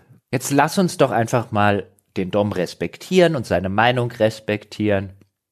Und Was? einfach mal sagen, Return to Castle Monkey Island Stein. ja. Ja, und, ähm, und Stray, ja, das ist, sind auch gute Wahlen. Ich Hm. habe beide nicht gespielt, ich kann dazu einfach gar nichts sagen. Ich würde jetzt aber sehr gerne Doms Grußwort hören. Ja, und jetzt also äh, möchte ich verlö- verlesen das Grußwort und Dom schreibt, hallo da draußen, hallo liebe Hörerinnen und Hörer und hallo lieber André, Jochen und Sebastian. Mich zuerst genannt, ist euch das aufgefallen? Ähm, das ist auch alphabetisch geordnet, aber das tut nichts zur Sache. Und er schreibt weiter, die Zeit der Jahresrückblicke steht an und auch ich habe mir Gedanken über die Spiele gemacht, die 2022 über meinen Monitor geflimmert sind. Statt aber, Achtung, Plot-Twist, statt aber hier ein paar Herzenstitel aufzuzählen, will ich stattdessen euch fragen, welche Spielwelt gehörte 2022 zu euren Highlights? Wo habt ihr euch gerne eingeloggt? Wohin seid ihr immer wieder gern zurückgekehrt? Ganz unabhängig von den eigentlichen Spielmechaniken und Aufgaben, die dort auf euch warten. Sprecht doch darüber mal. Ich bin schon sehr gespannt darauf, euren Gedanken zu lauschen und ich bin mir sicher, damit nicht der Einzige zu sein. Schönen Podcast noch und lieben Gruß an alle. Dom. Ich vermute, er, das ist äh, ein Aufruf, das im Forum zu tun. Nein, an uns, Mann. Aber wir, wir sprechen doch, eh- haben doch schon. Warum sollte er uns auffordern? Er meint unseren, er meint praktisch das, was, äh, was sein, was ist unser For Honor, ja?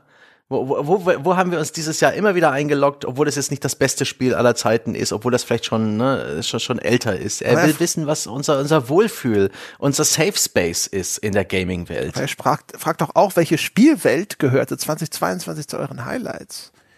Aber wir können das so interpretieren. Ich, Ich nehme das einfach das- so hin. Ja, ich interpretiere das auch so, wie Sebastian sagt. Also was ist denn hier unsere, er sagt ja auch, unabhängig von dem, was es da zu tun gibt, was ist denn so unsere Wohlfühlwelt des Jahres 2022? Und wenn ich jetzt einfach mal starte, also nicht, dass ich, ich habe das Grußwort von Dom jetzt tatsächlich vorher nicht, nicht gekannt. Ich wusste, dass er eins geschrieben hat an den, an den André. Deswegen hatte ich das Spiel gar nicht auf der Liste. Aber wenn ich ehrlich bin, muss ich hier halt mal wieder das kurze Genshin Impact hin, äh, äh, davor ziehen, was dieses Jahr ein sehr großes Content-Update bekommen hat, das spielerisch sich vor dem letzten Zelda teilweise nicht verstecken muss, also was, was die in der Open World mittlerweile teilweise spielerisch und, äh, und bis zum gewissen Grad auch erzählerisch machen, das ist schon ziemliche Bombe. Ich tue mich immer ein bisschen schwer, das im Podcast zu nennen oder häufig loben zu erwähnen, weil es halt diese Kehrseite der Medaillen mit dem, mit dem Gacha-System äh, hat, von dem ich mir echt wünschen würde, dass solche Spiele erst ab 18 wären. Ähm, aber wenn ich jetzt ehrlich bin und wenn der Dom das schon fragt, dann ist das nach wie vor die Spielwelt, in die ich äh, vielleicht nicht jeden Tag, aber schon ziemlich regelmäßig, um halt so meine Daily oder Weekly Sachen oder so zu machen, zurückkomme und in der ich mich ist so ein bisschen mein, mein Wohlfühlspiel für eine halbe Stunde, dreiviertel Stunde und dann kann auch wieder was anderes gemacht werden. Hm. Gute Antwort jetzt auf, auf diesen konkreten, auf diese konkrete Vorlage. André, hast du noch was? Aber du bist nicht so der Zurückkehrer. Du bist der Durchspieler und Wegwerfer. Also Oder? wegwerfen ist eine sehr harte Formulierung, aber ja. Also ich, also so, wenn man es so versteht, äh, auch im Sinne vor allem von irgendetwas, das man vielleicht schon lange oder so mit sich herumträgt, nope, nee, gar nichts. Also da das, ich, ich kann hier, vielleicht habe ich es deswegen auch so aufgefasst, äh, ich kann hier nur wieder zu sowas wie Elden Ring zurückkehren oder sowas. Mhm. Das ist aber natürlich jetzt auch nichts, also die Welt von Elden Ring ist jetzt nicht die Welt, wo man sich wohlfühlte oder sowas, ne? Mhm. wo, wo ich jetzt denke, so, ah, das ist ja aber, ne, als, als würde ich äh, an unter den, Heil, den, den Christbaum der Eltern zurückkehren oder sonst irgendwas.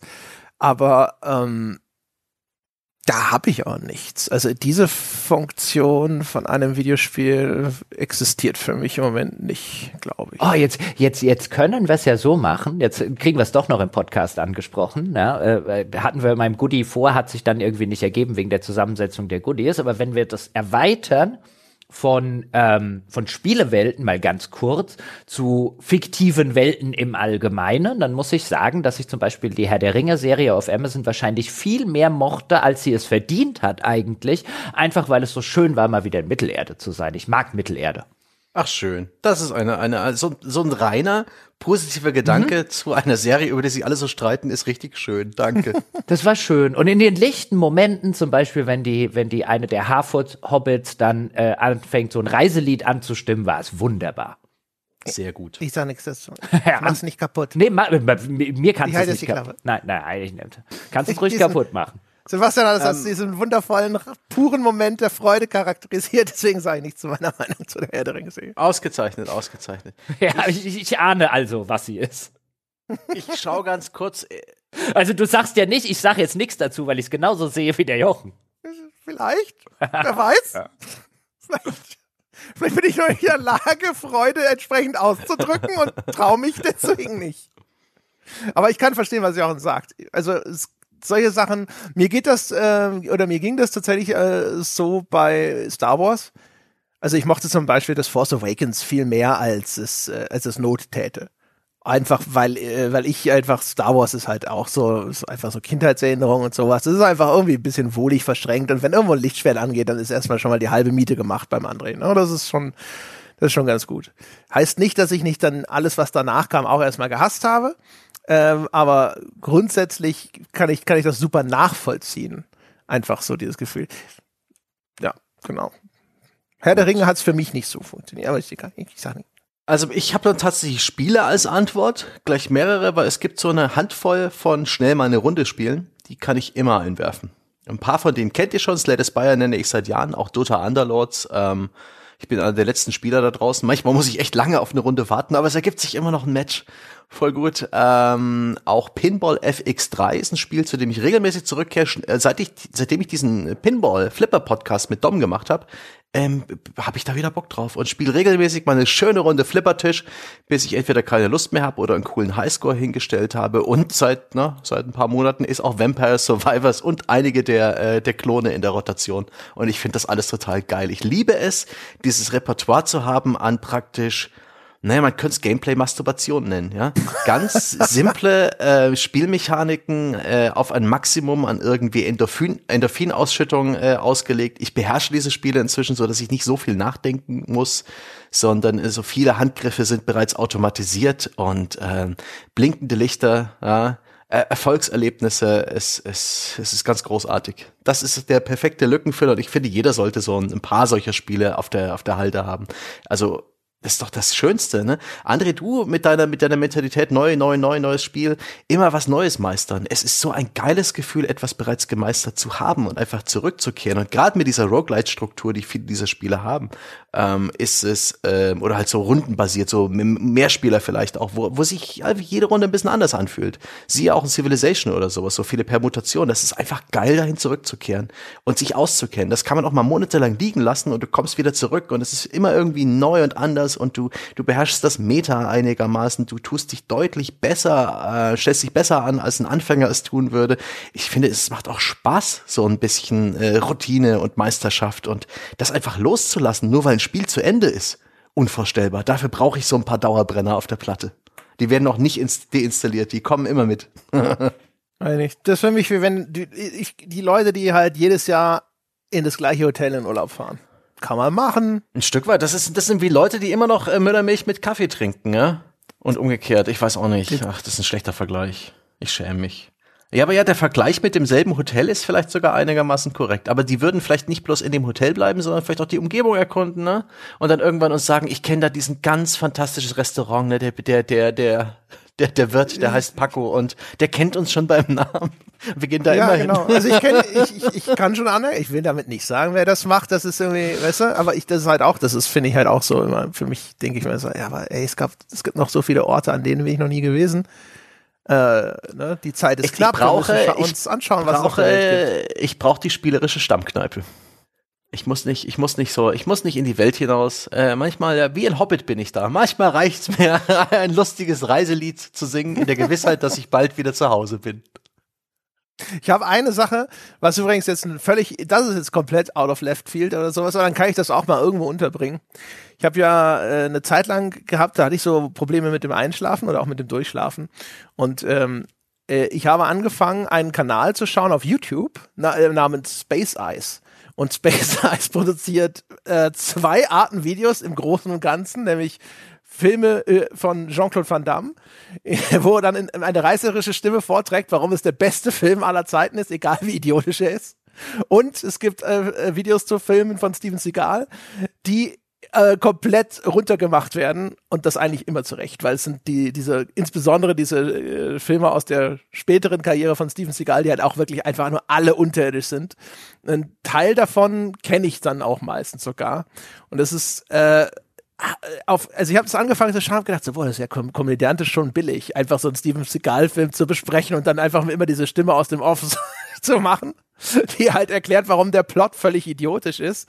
Und dann habe ich das irgendwie angefangen zu schauen und habe dann halt aber echt diesen Kanal so irgendwie durchgeschaut. Und dann hatte mir irgendjemand mal auch den Tipp gegeben zu sagen, so ja, du brauchst einfach so ein gutes Einschlafritual, aber irgendwas, das dich nicht mehr intellektuell oder dass das, das Gehirn nicht mehr anschaltet, sondern schau dir Sachen an, die du schon kennst.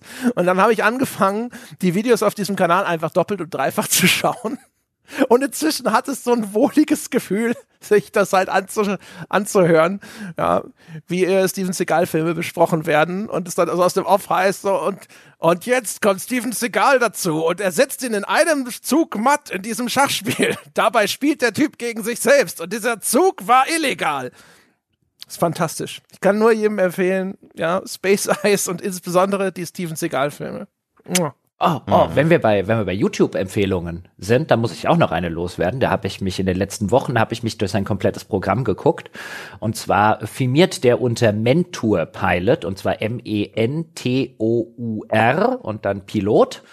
Ähm, der macht, das ist ein Ausbildungspilot für anscheinend irgendeine große Airline und der macht Videos über unter anderem äh, Flugzeugabstürze und wie sie passiert sind. Und zwar nicht, ich mag ja sowieso generell Dokumentationen über Flugzeugabstürze, weil ich das ein faszinierendes Sache finde, so dieses Zusammenspiel zwischen Technik geht vielleicht was schief und die Piloten reagieren falsch drauf. Ähm, finde das total spannend. Und der macht das aber halt aus der Sicht eines, eines Menschen, der sich damit richtig auskennt, der selber Piloten ausbildet und der wirklich so versucht, nah, nachzuvollziehen, warum sich Piloten in, in Situationen XY vielleicht völlig idiotisch verhalten haben und welche psychologischen Mechanismen und so weiter da eine Rolle spielen, kann ich wärmstens jedem ans Herzen legen, der sowas gerne guckt. Super, super Kanal. Ähm, nice. Piloten True Crime. Ja, äh, wollen wir nicht noch ein bisschen das, das Pferd zurück in Richtung ähm, äh, Videospiele Doch, kurz gerne. blicken lassen und äh, ein, zwei Pferdeäpfel auf die Straße der Konversation legen? Ja, wir waren ja kurz davor, die größte Story des Jahres anzusprechen, bevor uns Dom eingefallen ist, berühmt heißt. Was wir Gott sei Dank ja. geschafft haben. Ja, genau. Das haben wir ja wirklich brillant untergebracht. Da war auch, äh, alle haben auch sofort verstanden, was er will. Äh, war, ein, war ein großer Moment in diesem Podcast, finde ich. Haben wir sehr gut gemacht. Da wird er sehr zufrieden sein auch. Gott damit. ja.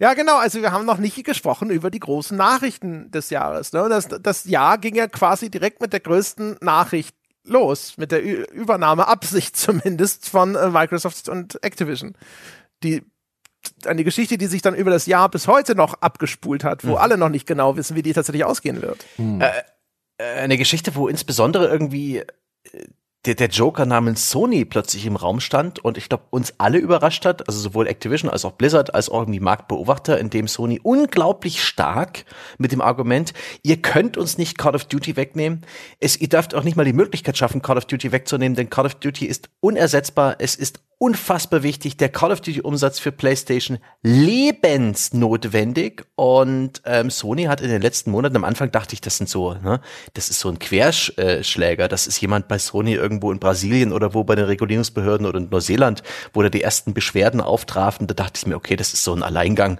von irgendwie so einem lokalen Büro. Aber nee, das ist die offizielle Sony-Linie, ist hier so richtig großes Bohai, um Call of Duty zu machen und zu versuchen, diesen Deal, der von Anfang an auf, ich glaube ich, äh, anderthalb Jahre äh, bis zur Durchführung angepeilt war, der soll erst im Sommer 2023 äh, ungefähr äh, durch sein. Wir haben also ein bisschen was vor, ist, dass Sony sich, sich da wirklich äh, gedacht hat, okay, fuck it, wir versuchen es einfach mal. Und das auch wirklich. Ähm, Warum kommt das überraschend? Also ich meine, das war völlig erwartbar, dass Sony genau so darauf reagiert weil der, das quasi das einzige Problem, wirkliche Problem an diesem Deal waren von Anfang an die Kartellrechtsbehörden. Mhm. Ähm, und wo ich, glaube ich, damals im Podcast gesagt habe, ich halte es in den USA für extrem unwahrscheinlich, dass was passiert. Ich halte es in Europa für extrem unwahrscheinlich, dass da unter dem Strich was passiert.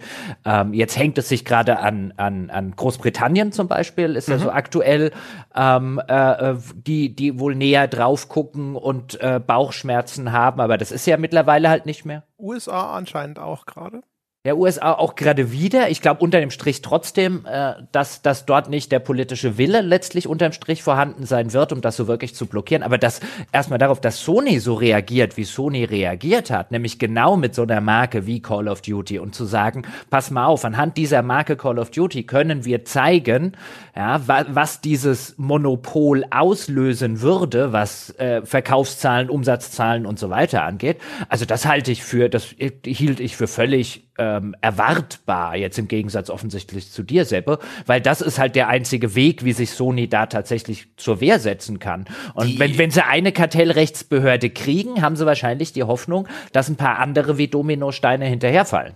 Ja, oder dass halt ähm, Microsoft äh, keine irgendwie Sonderbehandlung für gewisse Regionen machen will und dann halt irgendwie die, die Behandlung äh, des Deals das hat ja sogar schon Microsoft. Microsoft hat ja jetzt schon, weißt du, das ist ja, glaube ich, auch, da hast du völlig recht, das Ziel von Sony. Aber wenn die jetzt sagen, ah, Call of Duty, weißt du, dann wird Microsoft dazu gezwungen zu sagen, ja, aber mhm. komm, Call of Duty lassen wir noch bis ins Jahr XY Multiplattform mhm. und so weiter sein. Ähm, ich glaube, was Sony mit der Strategie einfach fährt, ist noch nicht mal den, den kartellrechtlich das Ganze unterm Strich zu verhindern, sondern sich in eine so gut wie mögliche Ausgangsposition zu geben, in den, zu begeben, indem man Microsoft dazu zwingt, Zusagen zu machen, die die eigentlich nicht machen wollen würden, aber zu denen sie sich dann genötigt fühlen, damit die Kartellrechtsbehörden sagen, alles klar. Ja. Also ich denke auch, also, dass also wenn ich ganz kurz, ja.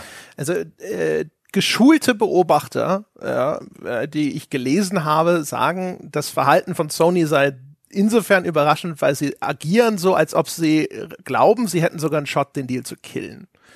Das ist das, was ich da gehört habe, äh, so beim äh, Querlesen von allen möglichen, von Bloomberg bis sonst wohin. Und ähm, dass man sagt, so, dass das Angebot von Microsoft, das ja auch relativ früh dann schon gekommen ist, an Sony ihnen zehn Jahre Call of Duty erstmal zu garantieren und so weiter und so fort, das war eigentlich schon ungewöhnlich, dass sie sich sehr schnell auf Sony zubewegt haben und dass Sony nicht, nicht mal angefangen hat zu verhandeln, sondern einfach nur darauf ja gar nicht mehr geantwortet mhm. hat, glaube ich. Ähm, das ist der Teil, den die Leute überraschend fanden, wo sie das Gefühl haben, das ist jetzt natürlich die, ne, werden jetzt hier Kaffeesätze gelesen oder sowas, aber sie, sie interpretieren das so, dass Sony glaubt, sie hätten sogar einen Shot irgendwo, das an einer ganz entscheidenden Stelle, also in der EU oder in den USA, abzuschießen. Das wäre natürlich sehr schmerzhaft für Microsoft. Ansonsten bringen sie sich natürlich, sie können nichts verlieren dabei, einfach vielleicht nur in eine bessere Verhandlungsposition. Mhm. Aber dass sie so lange auch gar nicht angefangen haben, auch nur irgendwie zu verhandeln oder sowas, das ist halt der Grund, warum die Leute sagen so, okay, vielleicht sehen die da einen Shot. Auch der Ton, wie diese Debatte auch öffentlich geführt wird. Also viele dieser Sachen sind ja eher so aus diesen ganzen äh, öffentlich gewordenen Dokumenten der Regulierungsbehörden. Das ist dann so ein bisschen, das sind komische Quellen, die sich eben auch, ähm, die eine komische Sprache benutzen, wo Sony sich selbst darstellt als ein Unternehmen, das dann vielleicht irgendwann enden wird wie Nintendo, weil es eigentlich gar keine Spiele mehr führen. Ja, das waren aber beide. Ja, das ist echt krass. Das Ulkige ist ja, dass sich Microsoft so klein machen muss und Sony muss Microsoft als, die, als den Gro die große Bedrohung ja. aufbauen. Da sitzt dann Sony und sagt, Microsoft ist ein Technologietitan, der unersetzliche Inhalte zu konkurrenzlosen Preisen einkauft, um den Wettbewerb zu seinen Gunsten zu kippen. Und Microsoft kommt an und sagt dann so, also Sony ist der Marktführer und der will jetzt, jetzt hier seine äh, erwiesene, hervorragende PlayStation-Marke in Gefahr sehen, wegen den Verlust einer einzigen Franchise an den, den kleinsten der drei Konsolenhersteller. Und, das ist ja völlig unglaubwürdig. ja, das ist wirklich, also diese Argumentation zum einen und eben auch wie so ein bisschen, wie so ein bisschen rotzig der öffentliche Teil durchgeführt, wo wir einfach mal der Sony Interactive Entertainment, das ist so die PlayStation-Sparte, CEO Jim Ryan, einfach mal Games Industry gegenüber einen richtig rotzigen äh, Vierzeiler ähm, als Zitat rausbringt, wo einfach irgendwie äh, jegliche Argumentation von Microsoft, dass man für einen Deal bereit wäre, so wirklich hart abgeschossen wird und es so richtig indiskutabel dargestellt wird.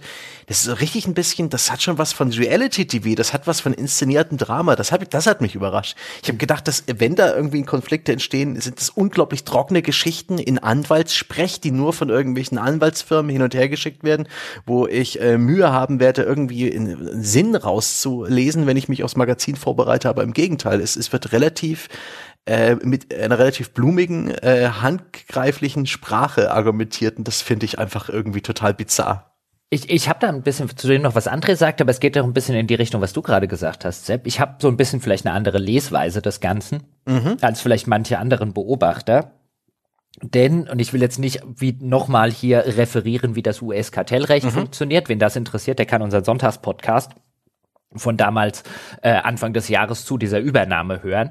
Ähm, aber so wie ich das US-Kartellrecht kenne und verstehe, ist das, was Sony macht, im Sinne von einem, wir zeigen uns nicht verhandlungsbereit, kann zumindest in der Hinsicht Kalkül sein, weil wenn jetzt Sony in der Lage wäre, zum Beispiel Microsoft einen solchen Deal mit Microsoft einen Deal in irgendeiner Form auszuverhandeln, könnte das kartellrechtlich gewertet werden als ein, die Stellung von Sony war offensichtlich so gut, dass sie Microsoft zu dem und dem und dem bewegen konnten. Inwiefern haben wir es dann tatsächlich noch mit einem Monopol zu tun? Weil ein Monopolist kann ja eigentlich sagen, es mir wurscht, was du da unten erzählst. Also die Tatsache, dass Sony nicht in Verhandlungen mhm. mit Microsoft einsteigt, kann auch bedeuten, ähm, dass Sony schlicht und ergreifend sagt, damit schwächen wir insbesondere beim US-Kartellrechtsverfahren unsere Position, ähm, weil dann nämlich eben, weißt du, wenn, wenn, mhm. wenn dann eben Microsoft nicht oder weißt du, dann, dann ist es so, mit, mit Monopolisten kannst du nicht verhandeln. Mhm. Und du musst aufpassen, es geht nicht um Monopole. Im US-Kartellrecht schon. Weil es geht ja nur um marktverzerrende und marktbeherrschende Stellung. Ja. Nein, Microsoft wird ja nirgendwo zu einem Monopolisten, wo sie als einziger irgendwas kontrollieren. Ja, aber das ist, das ist das, das ist das Wording im US-Kartellrecht. Wenn wir im US sind. Bei in Großbritannien, da stecke ich nicht drin, ist wahrscheinlich was anderes in der EU wieder was anderes, aber im US-Kartellrecht ist äh, das, das Monopol ein sehr, sehr zentraler Bestandteil. Also, aber wo hätte Microsoft dann ein Monopol, also außer auf Call of Duty? Aber ein Monopol besteht ja, wenn in einer wahren Gruppe und nicht bei einem einzelnen Produkt von zig anderen. Nee, natürlich nicht. Aber ein, ein Monopol besteht in einer marktbeherrschenden Stellung. Ja, und sozusagen das, ich, so wie ich es verstehe, ist das Argument von Sony ist, wir haben hier die größte Spiele-Franchise, die es so gibt, mit irgendwie jährlichen oder zweijährlichen Releases oder eine der größten. Und da könnte jetzt Microsoft machen, was sie damit machen wollen. Und äh, das wäre im US-Kartellrecht tatsächlich problematisch, weswegen halt Microsoft hingeht und sagt, nein, wir geben euch das, aber wo auch Sony hingeht und sagt, da verhandeln wir nicht dabei rum, ähm, weil wir sonst gewissermaßen implizit sagen, die sind doch gar keine Monopolisten. Hm. Also, also, wie ich das gesehen habe, ist, da wo über Monopol diskutiert wird, da ähm, werden dann neue Kategorien aufgemacht. Zum Beispiel, also ich glaube, dass es, da geht es jetzt um die EU, die redet dann über die Gefahr von einer Monopolstellung im Bereich Cloud Gaming oder bei diesen Subscription Services. Mhm. Und äh, da, da sagen dann eigentlich wirklich die Mehrzahl der Juristen, die ich zu dem Thema mal gelesen oder gehört habe, äh, das ist wahrscheinlich Quatsch. Also zu behaupten, das sei ein eigener Markt, der Multi-Game Subscription Service, wie das immer genannt wird, oder äh, Cloud Gaming, äh, das äh, noch nicht mal etabliert ist wirklich als Markt, während jetzt hier Google vor kurzem sein Cloud Gaming eigentlich erst geschlossen hat oder sowas. Was ich gehört habe, ist in der Hinsicht, dass das so Sachen sind, diese Wettbewerbsbehörden, gerade in den USA, haben eigentlich nicht so richtig Bock drauf, sowas einfach durchzuwinken. In den USA ist wohl gerade die aktuelle FTC-Chefin, also die Behörde, die sich damit gerade befasst, die Financial Trade Commission, äh, die äh, hat so auch ein bisschen die Mission, Big Tech mehr auf die Finger zu hauen, jetzt äh, von der beiden Regierung eingesetzt. Und äh, für die ist es gut, jetzt erstmal so auszusehen, als würden sie dagegen hart vorgehen. Das Problem ist, dass wenn Microsoft dann auch auf einen Rechtsstreit mit denen ankommen lassen würde, also wenn die jetzt zum Beispiel sagen würden, so nee, das genehmigen wir nicht oder sowas, dann kann Microsoft das erstmal, können sie in Berufung gehen bei so einem FTC-internen Anrufungsgericht, aber danach, wenn sie immer noch nicht äh, einig geworden sind, dann können sie das halt ins normale Justizsystem übertragen und zumindest viele von den juristischen Quellen, die ich da gesehen habe, sagen, sehr wahrscheinlich würde die eine zu starke und starre FTC-Haltung dort einkassiert werden und das wollen sie wiederum auch nicht, wenn sie da auf die Nase fallen. Also sie wollen irgendwie da ein bisschen Kante zeigen, aber sie dürfen es auch nicht übertreiben. Das ist der, der Konsens, den ich da bislang im, im Kopf habe. Ja. Und dass diese ganzen Regulierungsbehörden da teilweise diese Kategorien aufmachen, um überhaupt äh, ernsthaft was gegen den Deal vorbringen zu können, weil ansonsten ihre Handhabe gar nicht so stark ist. Ja, das ist ganz schön verwirrend. Also eine Headline kann dich da in, in diesem ganzen Themenkomplex ganz schön oft in die Irre führen. Zum Beispiel vor einer Weile, dass die FTC, die ähm, US-Regulierungsbehörde, was so Kartellrecht angeht, Klage vorbereitet gegen Microsoft, heißt nicht, dass dieser Deal in Gefahr ist lediglich um diesen Deal ähm, zu, unter Verhandlung zu haben, um, um Änderungen äh, zu bewirken, Konzessionen seitens Microsofts braucht die FTC für eine für eine Beanstandung halt rechtlichen rechtliche Grundlagen und dafür muss erstmal geklagt werden und sowas. Das ist lange kein Zeichen dafür, dass der Deal platzt. Es scheint nach wie vor und da sind sich eigentlich die Analysten relativ einig, dass das Ding durchgehen wird. Aber die Frage ist halt in welcher Form. Und das ist bei diesen mhm. großen Deals ja ohnehin üblich, dass die viele, viele Monate im Fegefeuer verbringen und auch international hier und da eben gewisse Kompromisse geschlossen werden und am Ende dann eben äh, eine Firmenfusion stattfindet mit äh, viel Kleingedruckten. Es ja. passiert ja schon, ne? Also mhm. musst du ja gucken, also sorry auch nicht, wollte ich nicht abhören. Nee, mach ruhig. Okay, also äh, du musst ja sehen, Microsoft hat, hat ja schon einiges gemacht. Ne? Also erstens dieses öffentlich gestreute mhm. Angebot an Sony. Sie haben ja jetzt irgendwie anscheinend äh, gesagt, sie, sie haben eine Vereinbarung oder sowas mit Nintendo und haben auch Call of Duty versprochen, auf Nintendo-Plattform zu bringen in den nächsten zehn Jahren. Sie haben ähm, sich auf die Gewerkschaft zubewegt, die da dabei war, die Arbeiter bei Activision zu organisieren. Mhm. Die haben anfangs nämlich auch gesehen, aha, das können wir uns auch zunutze machen und haben quasi signalisiert, dass sie da auch gegen Microsoft schießen könnten. Deswegen hat sich Microsoft sehr schnell auf diese Gewerkschaft zubewegt um zu signalisieren, schaut mal, was wir für ein toller Konzern sind, ja, äh, und, und die, da, um diese Gewerkschaft dann auch so ein bisschen auf Linie zu bringen, die dann, damit die dann auch diesen Deal befürworten, der da im Raum steht. Ähm, sie haben äh, angefangen, sich dieser Koalition für bessere App Store Bedingungen von Epic und so anzuschließen. Also man sieht, dass Microsoft überall gerade versucht, so sein, sein White Knighting Image in der Öffentlichkeit aufzupolieren und immer wieder auch dieses großzügige Angebot da an Sony irgendwo öffentlich zu platzieren, um zu zeigen, seht ihr mal, sag mal, wie, ihr müsst euch überhaupt keine Sorgen machen, schon mal, was wir für ein Vorzeigekonzern sind. Vor allen Dingen, ich glaube, worum es im Kern geht, nämlich der Tanz, der gerade getanzt wird, ist insofern nicht äh, nicht, nicht, nicht überraschend, weil das genau der Tanz ist, den Microsoft tanzen muss.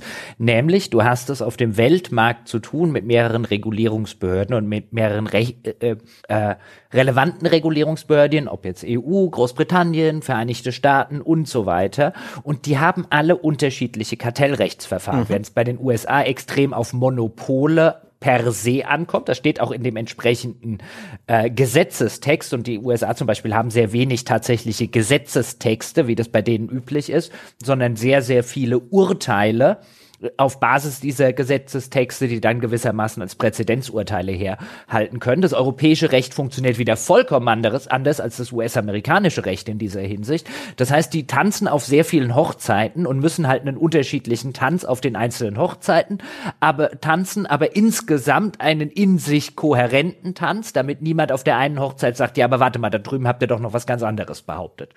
Ähm, und dann gibt es halt so kleine Tänze, würde ich jetzt mal sagen, wie jetzt zum Beispiel in Brasilien was dann aufgekommen ist, wo es, wo es wahrscheinlich auch da wieder ein völlig anderes oder zumindest in Nuancen anderes Kartellrecht gibt als an den anderen Dingen, äh, weswegen ich in Brasilien ist, ist schon wieder durch. Da, das ist schon ein Haken dran. Ja, okay, ja, aber es war jetzt nur ein Beispiel, weißt du, da müssen sie halt wieder was anderes tanzen. Ja, bei Brasilien war der, der Gag bei Brasilien ist äh, übrigens, wo anfangs alle gesagt, äh, da gab es so auch einige Meldungen, dass das irgendwie ein Indikator sei, sein soll, dass das jetzt in den anderen Territorien mhm. auch gut läuft. Aber die Entscheidung in Brasilien war äh, jetzt paraphrasiert und runtergebrochen: äh, Microsoft und Call of Duty spielen bei uns keine große Rolle, also ist egal. Mhm.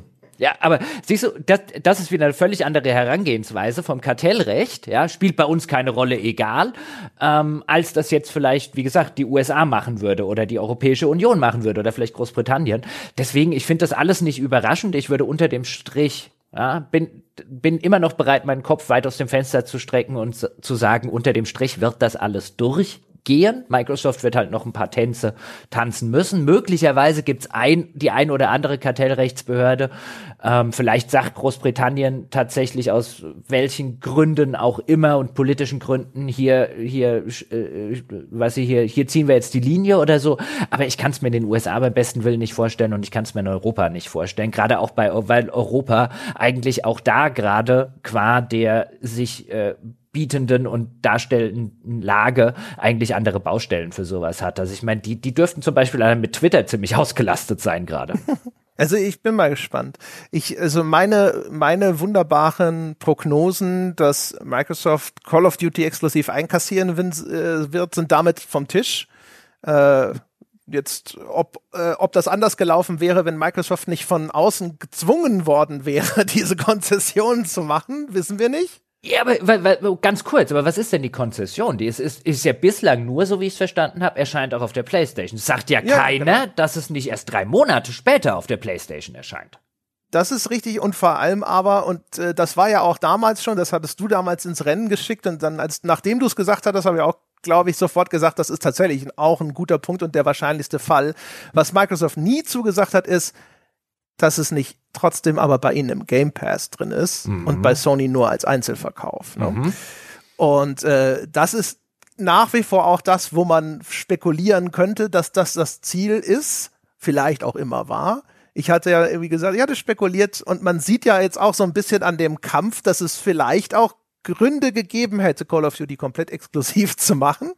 Aber das ist anscheinend, also komplette Exklusivität ist vom Tisch, aber noch lange nicht vom Tisch ist eben, Call of Duty gibt's bei uns im Game Pass für jeden Subscriber einfach nur mit dabei oder du kaufst es. Und drei, drei Monate vorher. Vielleicht, auch das. Auch das ist ja nicht vom Tisch. Auch das ist durchaus äh, noch drin. Und aber auch ist schlimm genug sozusagen, wäre ja, oder du zahlst 80 Euro bei der PlayStation. Genau. Und ich äh, würde jetzt auch nach wie vor vermuten, dass es genau die Strategie, die Microsoft fährt, dass sie unter dem Strich sagen, ja, aber die dürfte doch auf der PlayStation erscheinen. Bei uns war es halt drei Monate vorher und im, äh, und im Game Pass. Und damit gräbst du halt so viele Verkäufe sozusagen ab, ähm, um zu sagen, ich habe die marktbeherrschende Stellung bei Call of Duty, ohne dass ich sagen muss, ich habe die marktbeherrschende Stellung. Vor allem, was ich tatsächlich noch nicht rausfinden konnte, ist auch, wie stark muss Microsoft abändern sozusagen, äh, damit eine so getroffene Vereinbarung schon nicht mehr greift? Also wie leicht, weißt du, wenn jetzt äh, wenn jetzt Microsoft sagt so, ja, die Studios, die früher Call of Duty gemacht haben, machen das neue Spiel, Duty of Calls, da, dafür haben wir keine Vereinbarung unterschrieben. Ich weiß nicht, wovon Sie reden. Alle Call of Duty Spiele bringen wir selbstverständlich auf PlayStation. Wir machen doch leider keine mehr. Ich weiß nicht, wie, wie, wie äh, wackelig sowas dann hinterher auch ist. Und die nächste Frage ist ja auch, was haben Sie danach am Schluss dieser ganzen Tänze, was haben Sie tatsächlich rechtssicher zugesagt? Weißt du, wenn sie am Ende, was geht jetzt alles durch und so weiter, und dann bringen sie doch ein Call of Duty exklusiv raus. Was kann dann Sony machen? Das heißt, auf welcher, weißt du, was unter dem Strich in den einzelnen Märkten mit einzelnen Kartellrechten ist denn das Zugesagte? Ja, genau. Also in den USA ist es wohl so, dass die im Grunde genommen so eine, also die Entsprechung einer außergerichtlichen Einigung mit dieser FTC hinter eingehen, ein Consent Decree.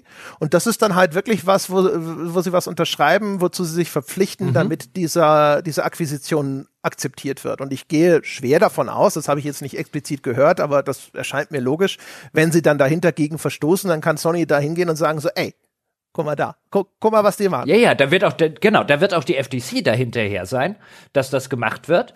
Ähm, die Frage ist halt, was steht am Ende in der Verpflichtung?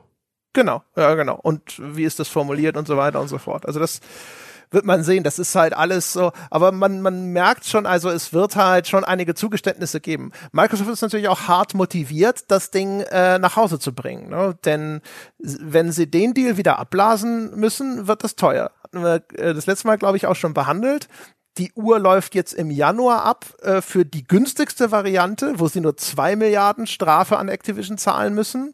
Und wenn sie den Deal erst im Juni nächsten Jahres oder später abblasen müssen, zahlen sie drei Milliarden für den Spaß und haben nichts gewonnen. Ist für Activision, keine Ahnung, wahrscheinlich auch erstmal verheerend, weil weiß nicht, was mit dem Activision Börsenkurs dann passiert, aber wahrscheinlich nichts Gutes. Wahrscheinlich nicht, nee. Also ich würde immer noch erstmal davon ausgehen, dass das ganze Ding, äh, dass das ganze Ding unterm Strich durchgewunken wird, auch wo ich mir damals angeguckt habe, was hat denn, was haben denn die Gerichte, weil in erster Linie gerade in den USA geht es weniger um die FTC als das, was das Gericht am Ende sagt, weil sehr, sehr häufig in der Rechtsgeschichte der Vereinigten Staaten solche Merger ähm, vor Gericht äh, am Ende des Tages gelandet äh, sind und dass die Gerichte in den USA immer eher dazu tendierten, Merger durchzuwinken, ähm, wenn es nicht wirklich verheerende Sachen gab, die dagegen sprechen. Also selbst wenn, weißt du, jetzt, wenn die FTC sagt, nee, wir sind dagegen, jetzt in zwei Monaten oder so, dann wird die wird die ganze Spieleöffentlichkeit wird explodieren, ah, ja, ja, genau. Ding durch, äh, doch kein Merger und so weiter und so fort. Ja, wahrscheinlich schon, wenn sie nur Klage einreicht oder was auch immer. Ja, ja, genau. Dann werden alle explodieren und das Relevante aber, wenn man sich im US-Rechtssystem in diesem Bezug auskennt, ist nicht, was die FTC entscheidet, sondern was am Ende ein Gericht entscheidet. Kann mir sehr gut also es wird Verzögerungen geben, wenn die das machen. Genau. Also dann kann man davon ausgehen, dann ist dieser Termin, dass die wollten das ja bis Juni unter Dach und Fach haben, das ist dann schon in Gefahr. Wenn sie sich da jetzt bis zum Appellationsgericht oder sogar bis zum Supreme Court durchklagen müssen, dann wird das länger dauern dann wird es länger dauern, genau. Ähm, aber dann, wie gesagt, wird das Internet explodieren äh, und es äh, ist nichts passiert, was im US-Kartellrecht nicht relativ gang und gäbe wäre, wenn sich zwei so große Unternehmen zusammenschließen wollen. Also das also, läuft sehr häufig auf Gerichtsverfahren ja. raus. Also das klang sogar teilweise so, als ob das so ein bisschen Erwartungshaltung ist, dass die FTC nur um halt ein bisschen mit dem Säbel zu rasseln, mhm. erstmal irgendwas machen wird. Ne? Also erstmal sich querstellt und dann im irgendwann entweder ne, sich doch noch auf Konzession einlässt oder dass irgendwo dann vielleicht bei ihrem internen äh, Anrufungsgericht da schon irgendwas passiert und so weiter und so fort. Aber also, weil die FTC da anscheinend momentan in einer Lage ist, wo es für sie politisch opportun ist, solche Sachen nicht einfach mal kampflos geschehen zu lassen, habe ich zumindest an verschiedenen Stellen gesehen, dass Leute eigentlich sogar erwartet haben, dass die sich erstmal querstellen. Aber ich habe fast nirgendwo jemanden gefunden, der der Meinung war, dass es dass sie einen guten Shot haben, das wirklich zu unterbinden, weil die Rechtslage eigentlich so aussehen sollte, dass Microsoft da mit ein paar Konzessionen durchsegelt. Zumindest wenn du dir vergleichbare Antitrust, also Kartellrechtsverfahren anguckst, hat, haben US-Gerichte weit, weit mehr Monopole schon durchgewunken als dieses. Ja, genau. Also es gab schon so ein paar, also eine Sache, die ich häufig gesehen habe, Facebook wollte einen Anbieter von so einer Fitness-Software übernehmen und da hat die FTC tatsächlich wohl auch gesagt, so ne. Und äh, Facebook hat das dann, glaube ich, sogar abgeblasen, aber das war halt eine viel kleinere Akquisition, wo die wahrscheinlich sich gesagt haben, das ist uns den Hassel jetzt nicht wert, vor allem weil wir ja eh schon immer Probleme mit Regulierungsbehörden haben und jetzt wollen wir jetzt da vielleicht nicht unnötig noch mehr Stress aufbauen. Äh, wie, und wie schon gesagt, also für Microsoft ist es schon, glaube ich, sehr, sehr relevant, dass das passiert. Ich kann mir schon sehr gut vorstellen, dass die bereit sind, das auch wirklich bis durch die Instanzen mhm. auszufechten. Mhm.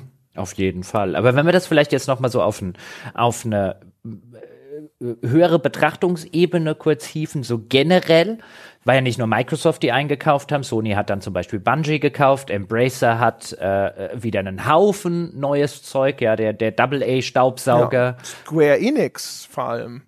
Genau, Teile von Square Enix ähm, nämlich die, die, das Kanada-Entwicklungsgeschäft ja. gewissermaßen. Äh, ja, genau. Ich fand es ganz interessant, weil ich habe jetzt geguckt, so bei so, bei so, bei so Internetüberblicken, so was ist denn dieses Jahr alles passiert, so als, als Recherche-Einstieg. Ähm, und wenn man sich dann so eine Liste anguckt mit wichtigen Dingen, die passiert sind, hast du sehr, sehr viele Übernahmen äh, immer noch dabei. Ich würde auch prognostizieren, das wird in wird 2023 auch noch weitergehen. Ähm, es, der Markt wird sich weiter konsolidieren zu weniger, dafür aber größer agierenden Publishern. Ja, also mal gucken, was Embracer noch alles aufsaugt, ob dann jemand anderes wie, wie Focus zum Beispiel ähm, hingeht und auch noch mehr Dinge einkauft, als sie es jetzt gemacht haben. Also ich glaube, diese Marktkonsolidierung wird weitergehen und der Hinsicht war es auch ähm, vielleicht so in, in Analogie zu, zu meinem Einstieg ein, ein, ein klassisches Überbrückungsjahr, also auch ein Jahr, wo Leute wo, wo, wo größere Publisher, mittelgroße Publisher ähm, teils haufenweise wie bei Embracer Studios und Marken aufkaufen. Äh, und das ist eigentlich ein ziemliches Zeichen von, wenn wir es militärisch jetzt sehen wollen, sehr, sehr viele Unternehmen bringen ihre Geschütze für einen Krieg in Zukunft in Stellung. Ist jetzt ein bisschen martialisch formuliert, aber man hat schon so ein bisschen den Eindruck, hier wird agiert mit der, mit der Sicht auf einen in zwei, in drei, in fünf Jahren, können wir dann noch mit der, mit dem Heer und der Munition, die wir haben, überleben und jeder rüstet gewissermaßen auf, der sich leisten kann. Das klingt so geil, Cyberpunk-mäßig nach den Corpo Wars, wo deine Playstation irgendwann sagt, hey, du als PSN-Nutzer, morgen kommt zu dieser Uhrzeit deine Waffe, los geht's. Es ist schon ein bisschen ein Wettrüsten, finde ich, was hier stattfindet. Ja, es ist natürlich jetzt gerade in Bezug auf jetzt den Ukraine-Krieg und so, es ist natürlich ein bisschen eine unglückliche ähm, äh, äh, Wortwahl, aber ich finde, sie passt halt, wenn man jetzt das äh, als, als Analogie, wenn man jetzt den, den Wortsinne mal kurz ausklammert, was, was in der Ukraine passiert, sie passt halt eigentlich ganz gut, weil wir, weil, weil sie echt mit einem Wettrüsten zu tun haben. Und zwar nicht nur zwischen Sony und Microsoft, sondern auch auf der Ebene drunter, eben mit zum Beispiel einem Embracer, die halt schlicht und ergreifend so gewissermaßen sagen, wie bei Risiko, ich hole mir mal alle die kleinen Staaten. Und natürlich ist es halt auch noch so ein bisschen opportun. Ne? Also ähm, Inflation steigt, das heißt also in, äh, Investitionsdruck steigt, ne? Geld nicht rumliegen lassen, Geld investieren. Äh, vielleicht sind gerade viele Börsenkurse dabei, günstiger zu werden als in den Jahren zuvor. Äh, also das heißt, äh, ne, da die, die Zeiten sind günstig. Wenn es dann jetzt in so eine Rezession reingehen würde, kann es auch sein, dass dafür manches Studio langsam die Luft sehr dünn wird. Das kann auch nochmal unter Übernahmen befeuern, dass also Studios sich auch eher anbieten, um sich zu retten. Also in, auch das spielt da sozusagen noch zusätzlich mit rein. Ja, wobei man jetzt ja denken würde, angesichts von hoher Inflation und der Tatsache, dass die Notenbanken reagieren, indem sie die Zinsen erhöhen. Jetzt ist ja nicht mehr zumindest die Phase, in der man jetzt sagen würde, jetzt kriege ich billiges Geld auf dem Kapitalmarkt, um eben so eine Nö, Übernahme zu finanzieren. Hast, ne? Klar, also wenn du so Unternehmen wie Microsoft oder auch sogar Nintendo und sowas, die haben ja häufig eine ganz gut gefüllte Kriegskasse. Und äh, klar, wenn jetzt, äh, der, also wenn du eine Inflation hast von irgendwie zehn Prozent und die Zinsen werden auf drei angehoben oder sowas, dann sitzen die trotzdem, glaube ich, da und denken sich, na, vielleicht sollen wir mal. Ja, aber es wird halt, es wird halt bei denen, die keine volle Kriegskasse haben, wird es jetzt halt schwieriger werden. Akquisitionen mhm. zu machen, weil jetzt bezahlst du halt nicht mehr 0, irgendwas Zinsen, sondern plötzlich handfest drei oder so. Genau. Und für die halt, wie gesagt, ne, für diejenigen, die vielleicht in Schwierigkeiten kommen, wird es noch schwieriger, sich mit irgendwelchen Krediten über diese Dürrephase drüber zu retten. Das stimmt. Wobei dann natürlich die Frage wiederum auftauchen könnte, der Ralf wird jetzt wahrscheinlich sofort sagen, wer kriegt denn in unserer Branche einen Kredit? Naja, also die etablierten Firmen, denke ich, die kriegen schon Kredite. Also ist jetzt nicht so, dass jetzt hier, weiß ich nicht, ich schätze mal, also gut, Guerilla Games gehört inzwischen auch zu Sony, aber die werden schon eine Kreditlinie gehabt haben, auch vorher. Das stimmt. Und auch, auch da wird Sony oder so. Also ich meine, das sind ja auch Unternehmen, wo man, wo man dann schon zumindest drüber nachdenken wird, weißt du, jetzt den Activision-Deal und vor dem Bethesda-Deal, haben die das wirklich alles, sind die hingegangen und haben gesagt, hier ist bar das Geld sozusagen? Oder hat man nicht gesagt, in, in Zeiten, weißt du, wo, wo du 0,1 Prozent oder sonst irgendwas oder 0, selbst 0,5 Prozent Zinsen hast, es lohnt mehr, das Geld aufzunehmen bei irgendeiner Bank ähm, als es jetzt tatsächlich dafür auszugeben, wenn die Zinsen so niedrig sind. Also könnte natürlich im Umkehrschluss sein, jetzt wenn die Zinsen wieder ansteigen und angestiegen sind, so im letzten halben Jahr, als die, als die Fed re äh, reagiert hat in den USA, die Notenbank, und gesagt hat, okay, wir müssen jetzt die Zinsen anheben, weil eigentlich wollten ja mal nahezu die ganzen westlichen Notenbanken die ganze Zeit an ihrer Nullzinspolitik so lange festhalten wie irgendwie möglich, geht jetzt durch Inflation nicht mehr. Das könnte man natürlich auch sagen, vielleicht werden solche Deals weniger wahrscheinlich, weil sie jetzt halt die Kredite für so sowas viel teurer geworden sind. Und jetzt musst du sozusagen als Eingemachte gehen, wo du vorher gesagt hast, naja, komm, für, keine Ahnung, 0,5 Prozent oder 1 Prozent bei dem Kreditvolumen, dann nehme ich gerne einen Kredit auf zum, für die Hälfte der Summe oder sowas. Das wird jetzt halt schwieriger.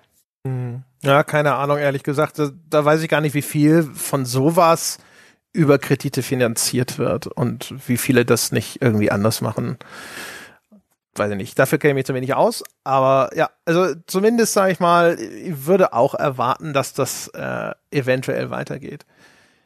Wir könnten wie jedes Jahr darüber spekulieren, ob Ubisoft dieses Jahr in irgendeiner Form betroffen ist, aber wahrscheinlich nicht. Wahrscheinlich nicht. Lass uns das, im, das tun wir im Ausblicks-Podcast. Ja, stimmt, stimmt, stimmt, stimmt. Das ist die, auch die falsche Adresse. Wir sind ja der große Rückblick. Dann können wir aber trotzdem anhand vom Thema Ubisoft können wir auf etwas kommen. Und da kann ich nochmal rekurrieren tatsächlich. Ich habe nämlich vorhin eine Prognose unterschlagen, wo Jochen recht gehabt hat. Wir haben nämlich im letzten Ausblick oh. darüber gesprochen, ja, äh, wie geht's mit dieser ganzen NFT-Scheiße weiter? Und Jochen hat gesagt so, jetzt, jetzt äh, wollen wir mal nicht gleich den Teufel an die Wand malen, warten wir mal drei Monate und dann ist der Spuk vielleicht vorbei. Und Sebastian und ich haben dagegen argumentiert und gesagt so, nein, die Spielebranche hat noch keinen beschissenen Trend gesehen, den sie nicht zu Tode reitet. Aber so Gott will, hat Jochen recht behalten. Yep. Und das Thema NFT ist schon durch. Hurra. Aber Ubisoft hat's noch mitgenommen. Mm. Erinnern ich, wir uns an Ubisoft Quartz, meine Damen und Herren? Oh, ja. Nee, wir erinnern uns wahrscheinlich nicht mehr. Also das war der Versuch von Ubisoft, ganz groß in dem NFT-Geschäft äh, Geschäft rauszukommen. Ging, ging, ging großartig in die Hose. Auf Basis von Ghost Recon Breakpoint, wenn ich mich recht entsinne. Mhm, ging, ging ganz böse in die Hose. Ja, also jetzt hatte ich zwar recht letztes Jahr, ja, und es ist so gekommen, wie ich gedacht habe, aber schreibt die NFTs noch nicht, ne, NFTs noch nicht völlig ab. Es, also, wie gesagt, also an der, an der grundlegenden These, dass äh, äh, gerade, also jetzt die Spielebranche insgesamt, ne, vielleicht jetzt mal nicht, nicht nur die großen Publisher adressiert, sondern auch irgendwelche Neugründungen. Also wir haben ja auch schon gesehen, weißt du, wie, wie viele Firmen da auf einmal aufgetaucht sind und wir machen was mit Blockchain und Games und sowas, ne? Dass sowas nochmal wiederkommt und dass dann nochmal ein Versuch oder ein zweiter oder dritter Anlauf unternommen wird, äh, das würde niemanden wundern. Mhm. Also da gibt's ja auch offensichtlich keine selbstreinigenden Kräfte. Ne? Also das haben wir ja bei dem ganzen Free-to-Play-Thema und so gesehen. Dass da, also wenn es um Glücksspielmechaniken und sonst irgendwas ging oder sowas, das wird, da wird eher weggeschaut und schön geredet über lange Zeit. Also und das ist, wird bei diesen Scam-artigen NFT-Geschichten hm. genauso. Ich muss jetzt aber sagen, ich bin ein bisschen leer geredet. Zweieinhalb Stunden. Ja. Wie, wie, wie mein Krypto-Wallet, ja, nichts mehr drin. Gott, ey, na gut. Die ganzen FTT-Geschichten. Und noch gar nicht über die anderen fantastischen, ja. die anderen News des Jahres. Naja, machen wir irgendwann Feierabend hier. Gut, dann muss ich sagen, meine Damen, meine Herren, das war's. Das war der Rückblick auf das Jahr 2022. Ich hoffe, es hat euch gefallen. Vielen Dank, dass ihr mit uns durch dieses Jahr gegangen seid. Ich danke euch für eure Unterstützung. Wenn ihr noch keine Unterstützer seid, könnt ihr es werden unter gamespodcast.de slash abo, patreon.com slash auf ein Bier, direkt in der App bei Apple Podcasts, wie auch immer es euch beliebt.